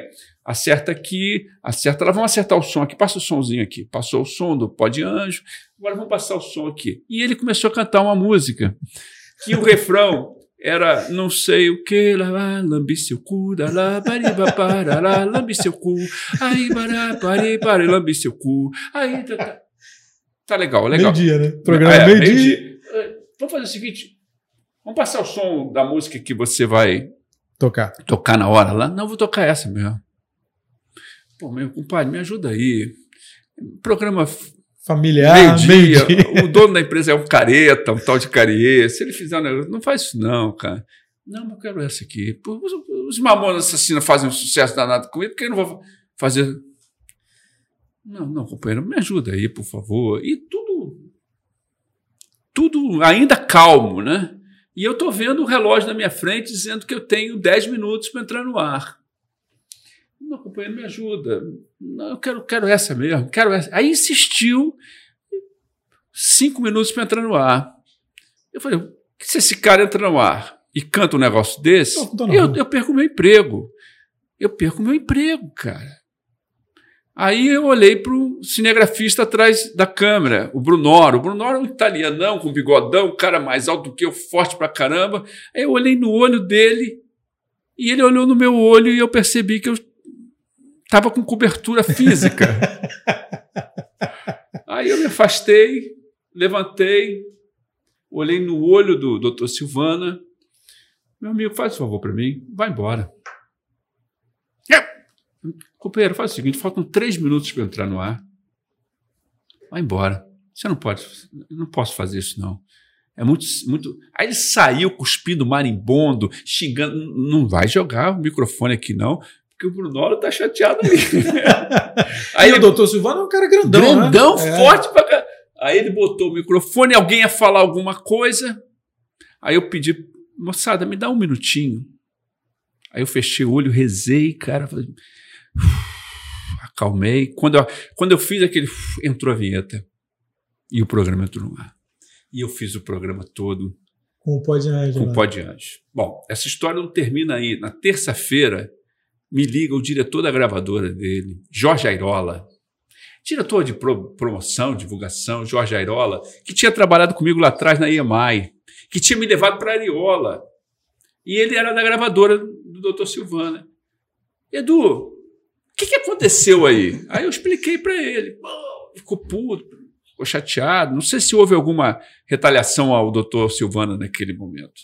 Passou alguns anos, e eu estou falando mais uns dois anos, eu fui fazer um programa, no, um, uma apresentação de um evento no, Sheraton, no Hotel Sheraton do Rio de Janeiro, e que tinha uma banda que ia tocar nesse evento da Sheraton. E eu estava lá de gravata, apresentando, fazendo aquela coisa tudo chique, todo mundo arrumado, e o cara veio para mim e falou assim: Você é de Vitória? Eu sou de Vitória. Você tem um programa lá meio-dia, né? Ainda tem? Tem. Sabe aquele episódio lá do Doutor Silvana? Sei, lógico, nunca esqueci. Eu fazia parte da banda do Dr. Silvano. Mas o cara tava puto com você? Aí eu falei, pô, aí eu fiquei. Bicho, me desculpe, botei vocês para fora. Me, queria te pedir desculpa pela minha atitude e tal. Não, rapaz, você fez a melhor. Você foi o único que peitou aquele cara, é doido, é maluco. Você teve contato com ele depois? Nunca mais. Ele é, ele é amigo de amigos. Ele é amigo de amigos. Eu tenho, eu tenho duas pessoas ao longo da minha vida.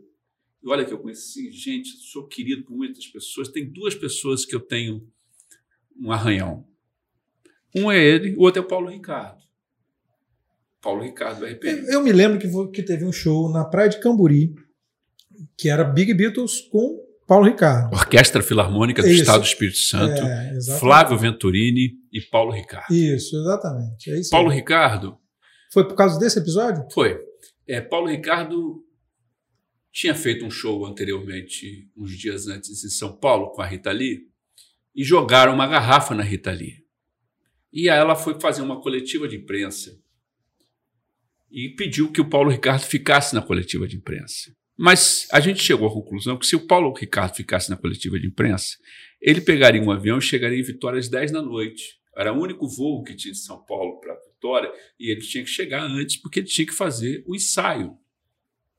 Ele tinha que fazer a passagem porque, de som. É, porque tinha que fazer um ensaio mesmo, porque era orquestra. Era orquestra, era passagem Beatles, de som. Aí ele veio chateado. Ele já veio porque ele queria participar. Para ele era muito importante participar daquela coletiva de imprensa, de imprensa ao lado da, da amiga Rita Lee, uhum. até porque a Rita Lee merecia realmente a presença dele lá. Mas não coube, não deu. Então ele veio. Ele chegou no palco. O palco estava acabando de passar o som e ensaiar com a gente o Flavinho Venturini, que faz parte do disco Clube Beatles e seus sócios. Aí ele acabou, ele estava com um ear. Ear é um que você ouve a orquestra, uhum. ouve tudo, você um elimina, elimina, é um fonezinho, um elimina a, o retorno. O retorno. retorno. Fica mais agradável, você pode pedir um pouco mais isso, um uhum. pouco mais aquilo, fica mais agradável. Aí ele viu e vira para mim e fala assim: queria um IR também, um IR também. Mas você não pediu, companheiro. Agora nós estamos aqui às quatro da tarde, show, vou tentar. Não, eu quero. E ficou uma arara e foi embora. Deu uma de diva? Deu perdeu a paciência, estrelou e foi embora. Só que ele esqueceu que aí vamos levar em consideração, não é a banda Clube Beatles, não é o público capixaba. Ali também tinham 68 músicos da Orquestra Filarmônica do Espírito Santo, debaixo do sol, esperando ele para ensaiar. Aí eu saí e fui até o hotel que ele estava. Estava num hotel da, da La Residência do Bristol ali. Uhum. E a gente, eu andei 10 minutos e fui até o hotel falar com ele. E no hotel ele cresceu e quis brigar. Ele quis partir para cima de você sim, fisicamente? Sim. E eu parti para cima dele, ele partiu para cima de mim. E entrou um deixa disso e acabou e a gente não brigou não teve nada. Ninguém bateu ninguém. A minha mãe foi lembrada, a mãe dele também. e a gente e ficou desagradável e eu fui e eu fui pro pro palco e avisei a todo mundo que ele não ia participar. E a gente pegou todo mundo, tirou a, a sequência dele e deixou em separado. Então tinha. Adaptaram o show, né? Se adaptou Tiramos a participação é. dele. Bom, Flávio, Flávio veio, fez a parte dele e a gente continuou o show. Daqui a pouco, João Marcos, que é o dono da van, van instrumentos musicais uhum. ali. João Marcos me ajudava muito. João Marcos foi de uma importância muito grande para essas doideiras, porque a gente precisava juntar equipamento de fulano. Então, o João me ajudou muito. Daqui a pouco eu estou tocando, daqui a pouco entra um, uma, uma cobra rastejando pelo chão. Assim, era o João Marcos agachado. me puxou pela, pela perna assim. Eu olhei, o que você está vendo aí, cara? Tá aí. Quem tá aí? Paulo Ricardo tá aí. Ele vai entrar? Diz ele que vai. Tá bom, fala que é da próxima. Aí eu fui até o Elder Treffes, que é o maestro. Volta Paulo Ricardo. Fui né, um por um da banda. Paulo Ricardo vai entrar depois dessa. E aí foi aquela, aquele movimento de acerta a partitura, bota a partitura de volta. É, o tá, perereco, tá, tá, é, é, barata voa. Senhoras né? e senhores, é. com vocês, com prazer máximo, Paulo Ricardo. Chamei. E ninguém foda-se. Pensei assim, não vai entrar. Entrou. Entrou. E cantou maravilhosamente bem. Arrasou. Um puta do intérprete. Conhece tudo de Beatles. Matou a pau. Para não dizer que tropeçou a M. The Warriors, que é uma música casca grossa, difícil, na volta dela, tem um, tem um, time, um tempozinho, ele entrou um pouquinho antes. Ponto. Que eu sei que ele entrou antes. Ninguém sabe. Ninguém sabe. Né? Um grande astro, um grande cantor, um fenômeno de, de, de, de empatia, de presença de palco.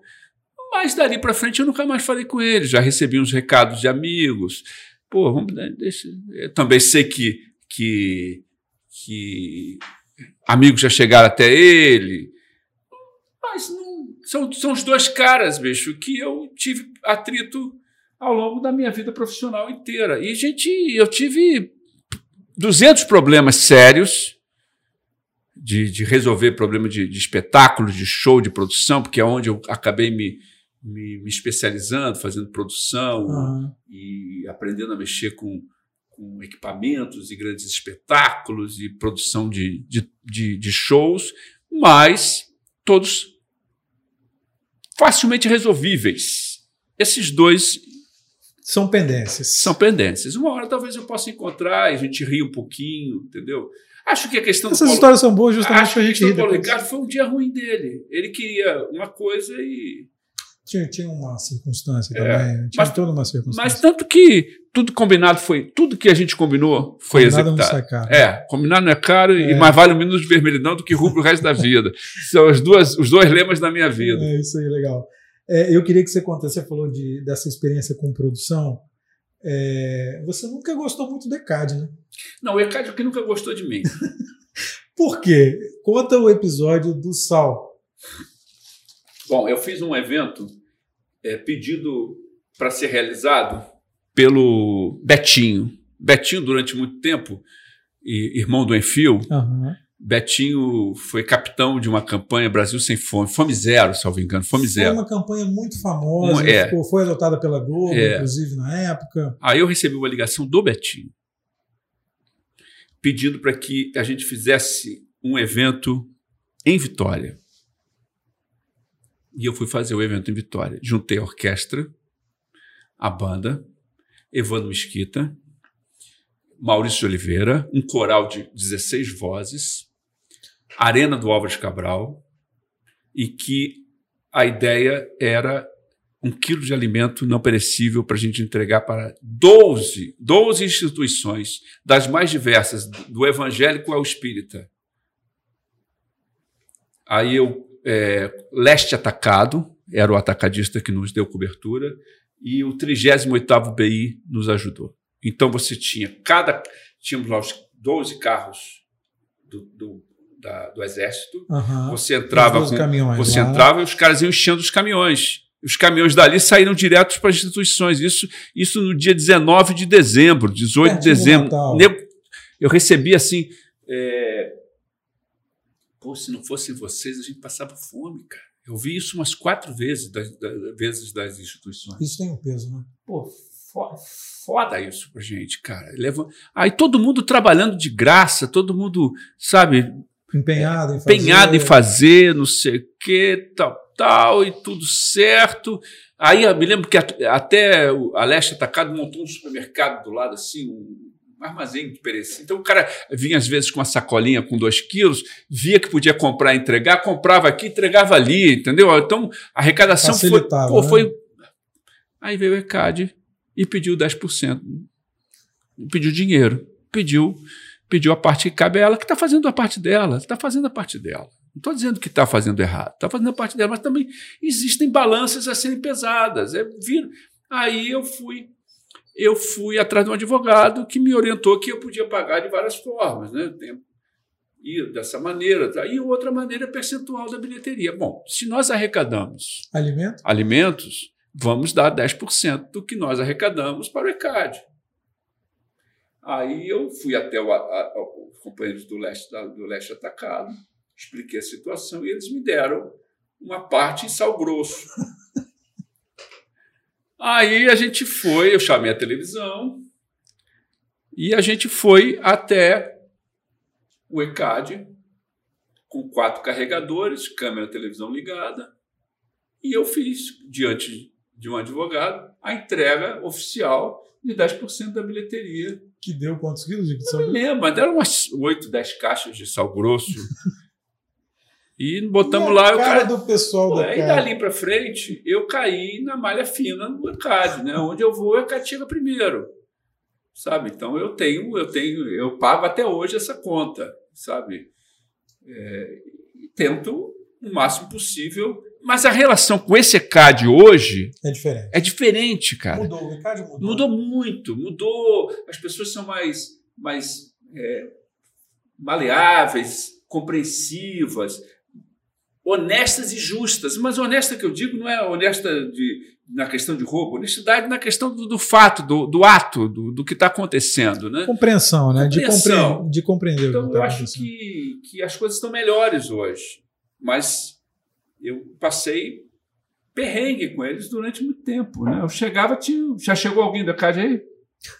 Que era assim. Agora não, mudou bastante, mas, mas aí você tem que fazer, você tem que tomar umas atitudes. Rapaz, eu, eu chego do seguinte princípio: o cara só te respeita por dois motivos na vida. Se você for rico, você é respeitado pra caramba nesse país. Se você for um cara rico com poder financeiro, você é respeitado nesse país. Agora, se você for maluco também. Nego tem, nego tem medo de maluco. Sabe? Que, que, qual é, qual é a... Então eu vou para a opção do, do doidão, entendeu? Não tem dinheiro. Não tem dinheiro. Vou para o maluco. Então, ao executar, você tem que ser o mais maluco possível. Agora, o que você tem que fazer sempre é entregar o que você prometeu. Eu estou hoje com acerto com o ECAD, eu pago o ECAD direitinho, então cumpro. Lógico que na pandemia não tem de onde tirar, não se vai. É. Mas é uma questão diferente. Mas o compromisso que foi assumido das coisas do, do, do sócio e carteirinha do Teatro da UFS, a gente vai cumprindo bacaninha. Mas é um mercado muito difícil. Por exemplo, lançar esse disco no Brasil, esse disco Clube Beatles dos seus sócios, é, é inviável, porque o, a relação com, com, com o independente é muito difícil com relação à obra dos Beatles. Mas não dá para procurar a gravadora? Dá, eu pago mil dólares por faixa, são 16 faixas, 16 mil dólares só para. Mas não tem um período? Essas, as músicas dos Beatles já não, não. Não, não, não. Algumas sim, algumas sim. Tem um período que ela cai na, na domínio público. Domínio público, exatamente. Mas ainda não, ainda não. Ainda falta um, um tempo para a grande maioria das músicas dos Beatles. Entendi. Que é uma, eu acho justo, sabe? Porque o cara criou, o cara executou, eu acho tudo dentro do, do, do da legalidade. Eu só queria que me, me mostrasse que o que eu paguei aqui chegou lá. Só isso, entendeu? A, a relação do mercado da, do direito autoral com relação ao mercado internacional no Brasil, ela, ela não é clara. Não é clara. E o, e o, próprio mercado brasileiro, algumas pessoas que fazem muito sucesso, que não estão ligadas a algum, algum escritório de arrecadação, acabam não recebendo. Então, esse mercado é, é, é, muito difícil. Às vezes, tem artistas com músicas estouradas que não, não estão devidamente cadastrados no setor A, B, C, D, Y, Z, que recebeu o carimbo.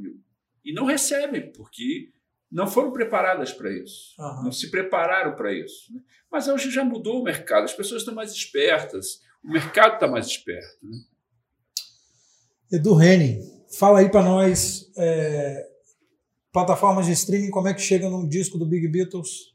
Do Clube. Clube, Big... com BE, Clube. Big Beatles e seus sócios. Em todas as plataformas você tem o Clube Big Beatles e seus sócios, que é um disco que está lá é um álbum que está lá com, com grande sucesso e impressionante isso. Isso me impressiona muito. Eu dei outro dia entrevista para uma rádio japonesa, cara. É muito assustador como o mundo ficou tão pequeno através da, do processo do streamer. Né? Então, peço para que você ouça, porque é um disco feito por capixabas, totalmente produzido aqui, é, com artistas nacionais e internacionais, mas com profissionais, assim, um estúdio é, funk pirata em Manguinho, em, Fradinhos, do lado da minha casa, praticamente eu vi a pé para resolver, sabe, na, na pandemia, com, com, um técnico carioca, que é um cara, o nome dele, o apelido dele é Carioca, um sujeito responsável pelo, pela, por boa parte do trabalho do Silva, que até é indicado a, a, a Grammy, o cara foi indicado, tem um trabalho bonito, então foi um momento em que os dois tanto o, o, o, o, Carioca quanto o Funk Pirata estavam juntos. Não foi uma, aí deu tempo para fechar o disco. Legal. Tudo, tudo funcionando bem. E agora tem uma brincadeira que é que a gente fez, que é o ônibus, né? Pegamos esse ônibus de dois andares, fizemos Vitória. Lembrando o ônibus, famoso ônibus de dois andares da Inglaterra, de, principalmente Londres, né? E a gente botou, fez uma adaptação, colocamos a banda lá em cima. É, não, não tiramos os bancos porque os bancos são atrelados à estrutura do ônibus, então a gente está entre um, o banco A e o banco B, tudo apertado, mas rodamos as ruas de Vitória. Foi um negócio emocionante, cara. Você não tem noção de como, como é, gente na janela, criança, papagaio, periquito, fotografia e nego botando filmetes nas redes sociais e marcando arroba Clube Big Beatles Oficial. Rapaz, mais de quase 100 filmes, cara. 100 videozinhos e gente. Rodando. Cara, é um negócio impressionante, impressionante. Legal. E agora nós vamos fazer, novembro, nós vamos fazer Vila Velha. Né? Já temos um parceiro, estamos acertando o outro, vendo o roteiro, já conversamos com a prefeitura, vamos rodar algumas ruas e alguns bairros também em Vila Velha, com, com o mesmo espírito, músicas positivas. Não, é fazer do ônibus um trio elétrico, não estamos passando com som batendo no vidro, vibrando parede, nada disso. A gente também tem muita preocupação com aquele que perdeu um parente, um amigo nessa pandemia tão maluca. Então, a nossa ideia é confortar as pessoas através da música, né? É, e principalmente a música dos Beatles, porque sempre tem um, não só a música trazendo um texto forte, mas atitudes que esses caras tomaram ao longo dos anos, principalmente no, nos anos 60, quando nós tínhamos ali a guerra do Vietnã, assassinatos de presidentes, crimes malucos de grandes guerra líderes, fria. Guerra Fria, é, até a questão psicodélica, a área, a área do paz e amor tomando conta do mundo, aquela coisa do flower power do, da Califórnia, uhum. da Filadélfia, e vamos. Então nós nós estamos nesse, nesse contexto, levando um pouco de, de, de amor para as pessoas através da música. Eu acho que volto a dizer o que a gente conversou anteriormente. A música a cultura, a arte, nesse momento, ela precisa ser vista como uma moldura importantíssima desse cenário. E a gente viu como faz diferença, né? Nesse um ano dentro de casa, a gente viu como faz diferença. Né? Você leu o livro, você viu um filme, você conversou, ouviu uma música, ouviu uma música, ouviu uma música de alguém que tocou na, na, na varanda do prédio e tocou para todo mundo. Isso, é. isso, foi o que mais aconteceu. É, um cara tocando saxofone aqui, é, exatamente. Um, um, uma flauta ali, uma guitarra é, aqui. Exatamente. E a gente teve também um, um, exército de artistas nos trazendo lives. Isso é algo que também, é. que historicamente, a gente vai ter uma, um encontro daqui a alguns anos assim, com essa história, com esse, com esse capítulo da história. Né? Como essas pessoas foram de, de, de importância para amenizar a dor, aproximar as pessoas. Né? Acho que a gente está num momento de reavaliação das coisas, até dos nossos princípios básicos. Né? Eu, pelo menos. Eu, pelo menos. Ah, todos nós. Eu, não, tem, não tem o que dizer, não tem como falar que não. Todo mundo está passando por uma reavaliação tanto quem acredita em A, tanto quem acredita em B. é, politicamente a gente é indiscutível. É. é indiscutível, né? Se o cara está no lado A, do lado B, eu sou a favor D. Todo, ou... mundo, tá, é, todo mundo repensando, não tem, não tem como. Assim, cada um repensando a sua forma, mas todo mundo repensando. A pandemia foi para isso, realmente. É, eu, eu, por exemplo, lá em casa, mudando um pouquinho, lá em casa eu, eu me auto-apelidei de estrela cadente. Por quê? toda vez que minha mulher me vê, ela faz um pedido. Rapaz, é limpar, é puxar, esticar, é, é parafusar, é, é pintar, é lavar com a máquina. Eu, eu, rapaz, nunca fui tão requisitado na minha casa como eu fui nesses últimos meses. É, mas também a gente acaba descobrindo cada pedacinho da casa da gente. Né? É, não, é fundamental. Eu, nós tivemos muita sorte. Eu, minha casa, eu tenho minha casa, cara. É sabe? Meu trabalho foi para as favas, né? Meu trabalho foi, foi para as favas, mas eu também não, não, não me expus em ônibus como a grande maioria do povo brasileiro. Né? precisava sair para trabalhar, para ganhar o pão. As pessoas, a gente não, ah, é. é muito fácil, fica em casa, mas é muito difícil ficar em casa. É. Né? Ao mesmo tempo, eu, outras coisas assim, um poucos movimentos em torno de algumas algumas soluções mais simples. Por exemplo, eu nunca vi nenhuma grande empresa, eu pelo menos não tenho conhecimento disso, de que mudou o horário.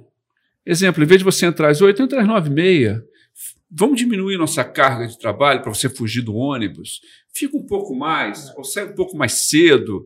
Então, acho que também é, os nossos empresários, eu não vi muitos movimentos em torno da facilidade de, de criar algumas alguns métodos, algumas formas de, de adaptações. De adaptações. Né? Eu não vi isso, quer dizer, pelo menos não tive esse conhecimento. Posso estar falando uma grande besteira, as pessoas devem ter feito isso de montão, mas eu não tenho esse conhecimento. Mas eu só sei assim, que, a, que o que o povo teve que ir para a rua trabalhar. É, quem precisou teve e que ir para os empregos foram perdidos, e as motocicletas aumentaram, e as entregas aumentaram, e outras coisas. Aí depois, agora vem a onda da gasolina mais cara, o cara que era do Uber já não consegue não segurar consegue a peteca. Mais. Então nós estamos nos adaptando a uma série de situações que. que, que mas não é só o Brasil, o mundo. O que, o que nós temos a, a a nosso favor, que é o povo, o clima, a gente também tem contra, que é a falta de seriedade com uma série de coisas. Então, eu tenho muitos amigos que vivem fora do Brasil e que eu fui trocando figurinha e fui vendo qual foi a relação dos, do, dos governos e daquelas comunidades com, em, em torno da, da pandemia. E vejo como nós estamos distantes de uma solução é, mais séria sobre o problema, mais coerente sobre o problema. Né? É, os ingleses, por exemplo, é, ser empresário, você vai botar todo mundo em casa, toma aqui 80% do salário do seu funcionário. É. Pô, longe disso acontecer no Brasil. Ah, mas eles são um país menor do que o nosso, tem mais dinheiro, nós somos terceiro mundo, é, muita gente, tudo bem, mas aí vem uma outra coisa que me leva.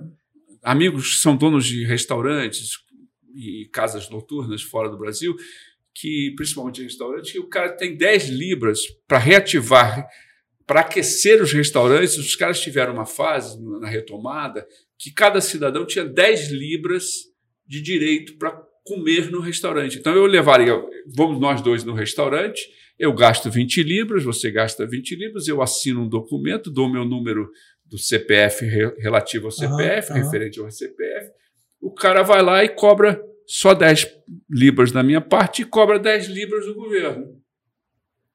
Ah, isso tem que ser um lugar muito sério, cara. Para eu não ir no outro restaurante com outro número, com é. o CPF. O, o, cara do, o cara do restaurante não criar um, um número um falso. Né? Então, essa, essa seriedade diante a crise, nós estamos muito longe. E aí eu, a gente não pode colocar isso só exclusivamente na conta do político. É nossa também. Né? Nossa também. É nossa também. É nossa também. É. Aquela história do jeitinho brasileiro, da, malandra, da, da malandrice nacional, isso chegou uma época que não cabe mais isso. Como não, não cabe mais você ser mal educado, ou ser racista, ou ser preconceituoso com alguém, entendeu? Não cabe mais. Como não cabe mais uma piada dos trapalhões, sabe? Uma coisa simplória. Estou falando de pessoas que eu tive o prazer de conviver prazer porque eles são sensacionais. Não cabe mais hoje você tra trazer aquele universo para o mercado brasileiro e botar no, aos domingos, às, aos sábados. Uhum. O mundo mudou, cara. Mudou muito. E nós precisamos mudar. E eu acho que mudou para melhor. O que, o, que me, o que me atrapalha, o que me causa espécie é o radicalismo sabe? Eu, não é porque você gosta de José e eu não gosto de José que eu tenho que ser Antônio. Eu não preciso ser igual. É, é não ser igual a você não é ser contra a você. É só diferente, né? É, é, e nós estamos num Brasil que é assim. Por exemplo, não sei se aconteceu na sua casa, mas na, na minha vida, nas últimas eleições, eu votei em um para outro não ir. Sabe? Muita gente fez isso. Então, Muita gente fez eu, isso. É uma coisa maluca, porque é. meu voto é tão importante para mim, cara. É eu demorei tanto para conseguir um, um, voto, eu, eu demorei tanto para conseguir ter o direito de votar. Eu vi tanta coisa acontecendo numa redação, no, na população, no direito de votos, em políticos importantes e, e discursos emblemáticos, com, com, estadistas falando, gente muito séria falando, me ensinando a importância da democracia num discurso em que eu não posso pegar o meu voto e votar em um, um que eu não acredito, que eu acho que não vale muita coisa para o meu voto, para o outro que eu também desacredito. Cara, então esse, esse embate como cidadão é muito sério na minha cabeça. É muito sério. A gente, é, eu penso muito nisso sempre, cara. E, e olha, Copernic, eu vou, eu assisto, eu leio e eu quero votar. Sabe que pô, uhum. tem que encontrar um caboclo legal para entregar minha, o meu direito. Essa é a parte difícil. Meu direito, porque esses caras só têm medo de uma coisa: do meu voto. O meu, do seu, dele, do outro. É. Então, a nossa arma é essa. Então, não, não podemos, porque eu votei em você, é, é, achar que você tem, é o, o, intocável, o imbatível, o verdadeiro. Não, cara, você pode estar errado, porque eu estou. Eu não sou 100% certo. Minha mulher não é 100% certa. Meu pai não é 100% certo. Meu avô, meu tio, meu vizinho, meu patrão. Ninguém é. Então, por que, que o cara que eu votei, ele é 100% certo, deu, a ponto de eu defendê-lo? E eu tô, eu tô falando de A e de B, não estou falando de... Eu acho que a gente, se, se nós perdermos o, o, olhar crítico da autocrítica e da crítica alheia, nós vamos demorar muito mais para construir um país melhor. Vamos demorar muito mais. Eu concordo com você. Nós temos que, temos que ter cara. E outra coisa, eu estou no meu terceiro casamento. Há 15 anos, 16 anos eu estou no meu terceiro. Eu errei. 15 duas, anos. Né? É, eu errei das outras vezes. Eu errei, cara.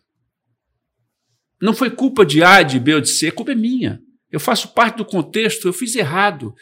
Eu posso não ser 100% errado, mas eu faço parte do erro.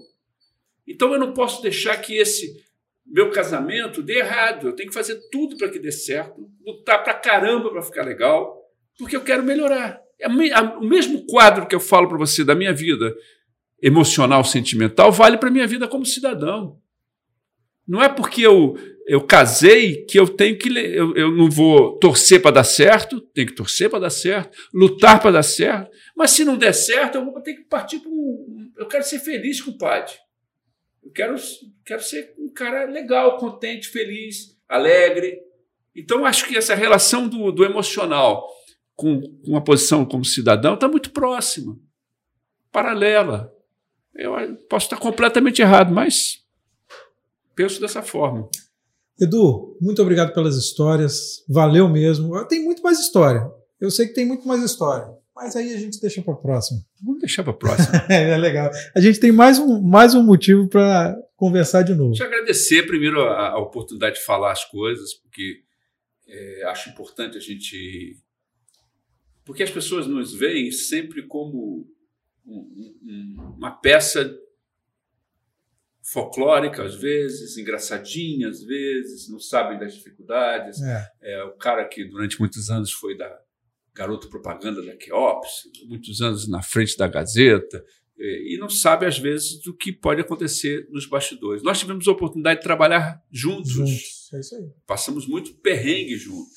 Sabe? Aprendi muito. Aprendi também muito. aprendi é. muito. Aprendi muito. E, apre e, aprendo muito. Acho que o mundo é, o mundo está tão maluco, cara, que eu, que eu tenho mais audiência aqui do que eu tive na televisão. E aí? Como é que isso tem que ser? Qual é essa relação? É. Você aqui criando esse universo? É. E vamos lá, e vamos, para frente. frente. E vamos para frente. Edu, valeu. Obrigado. obrigado, meu irmão. Antes da gente terminar, só mais um recado. Se você, é, primeiro é um recado para você se inscrever no canal, curtir o vídeo, compartilhar o vídeo, ativar o sininho das notificações para toda vez que tiver material novo você saber que a gente está lá na área. Segundo recado, se você quer fazer o seu podcast ou videocast, procura Fornexus. O endereço dele está aí nos comentários afixados. E também, se você quer um desconto legal para roupas muito legais, de uma marca daqui do Espírito Santo, uma marca que não deixa qualidade a, a dever em qualidade em nada para outras marcas aí do, do país, você vai lá no site da Ripple, tá também nos, nos comentários fixados aí que você vai ter 20% de desconto com o cupom EDUCAR. Muito obrigado pela sua companhia. Fique com a gente. Já te disse, assina o sininho lá das notificações. Toda vez que tiver conteúdo novo, você vai ter acesso. Edu, valeu. Valeu, Até a irmão. próxima. Até a próxima. Tchau, pessoal. Valeu. Até a próxima.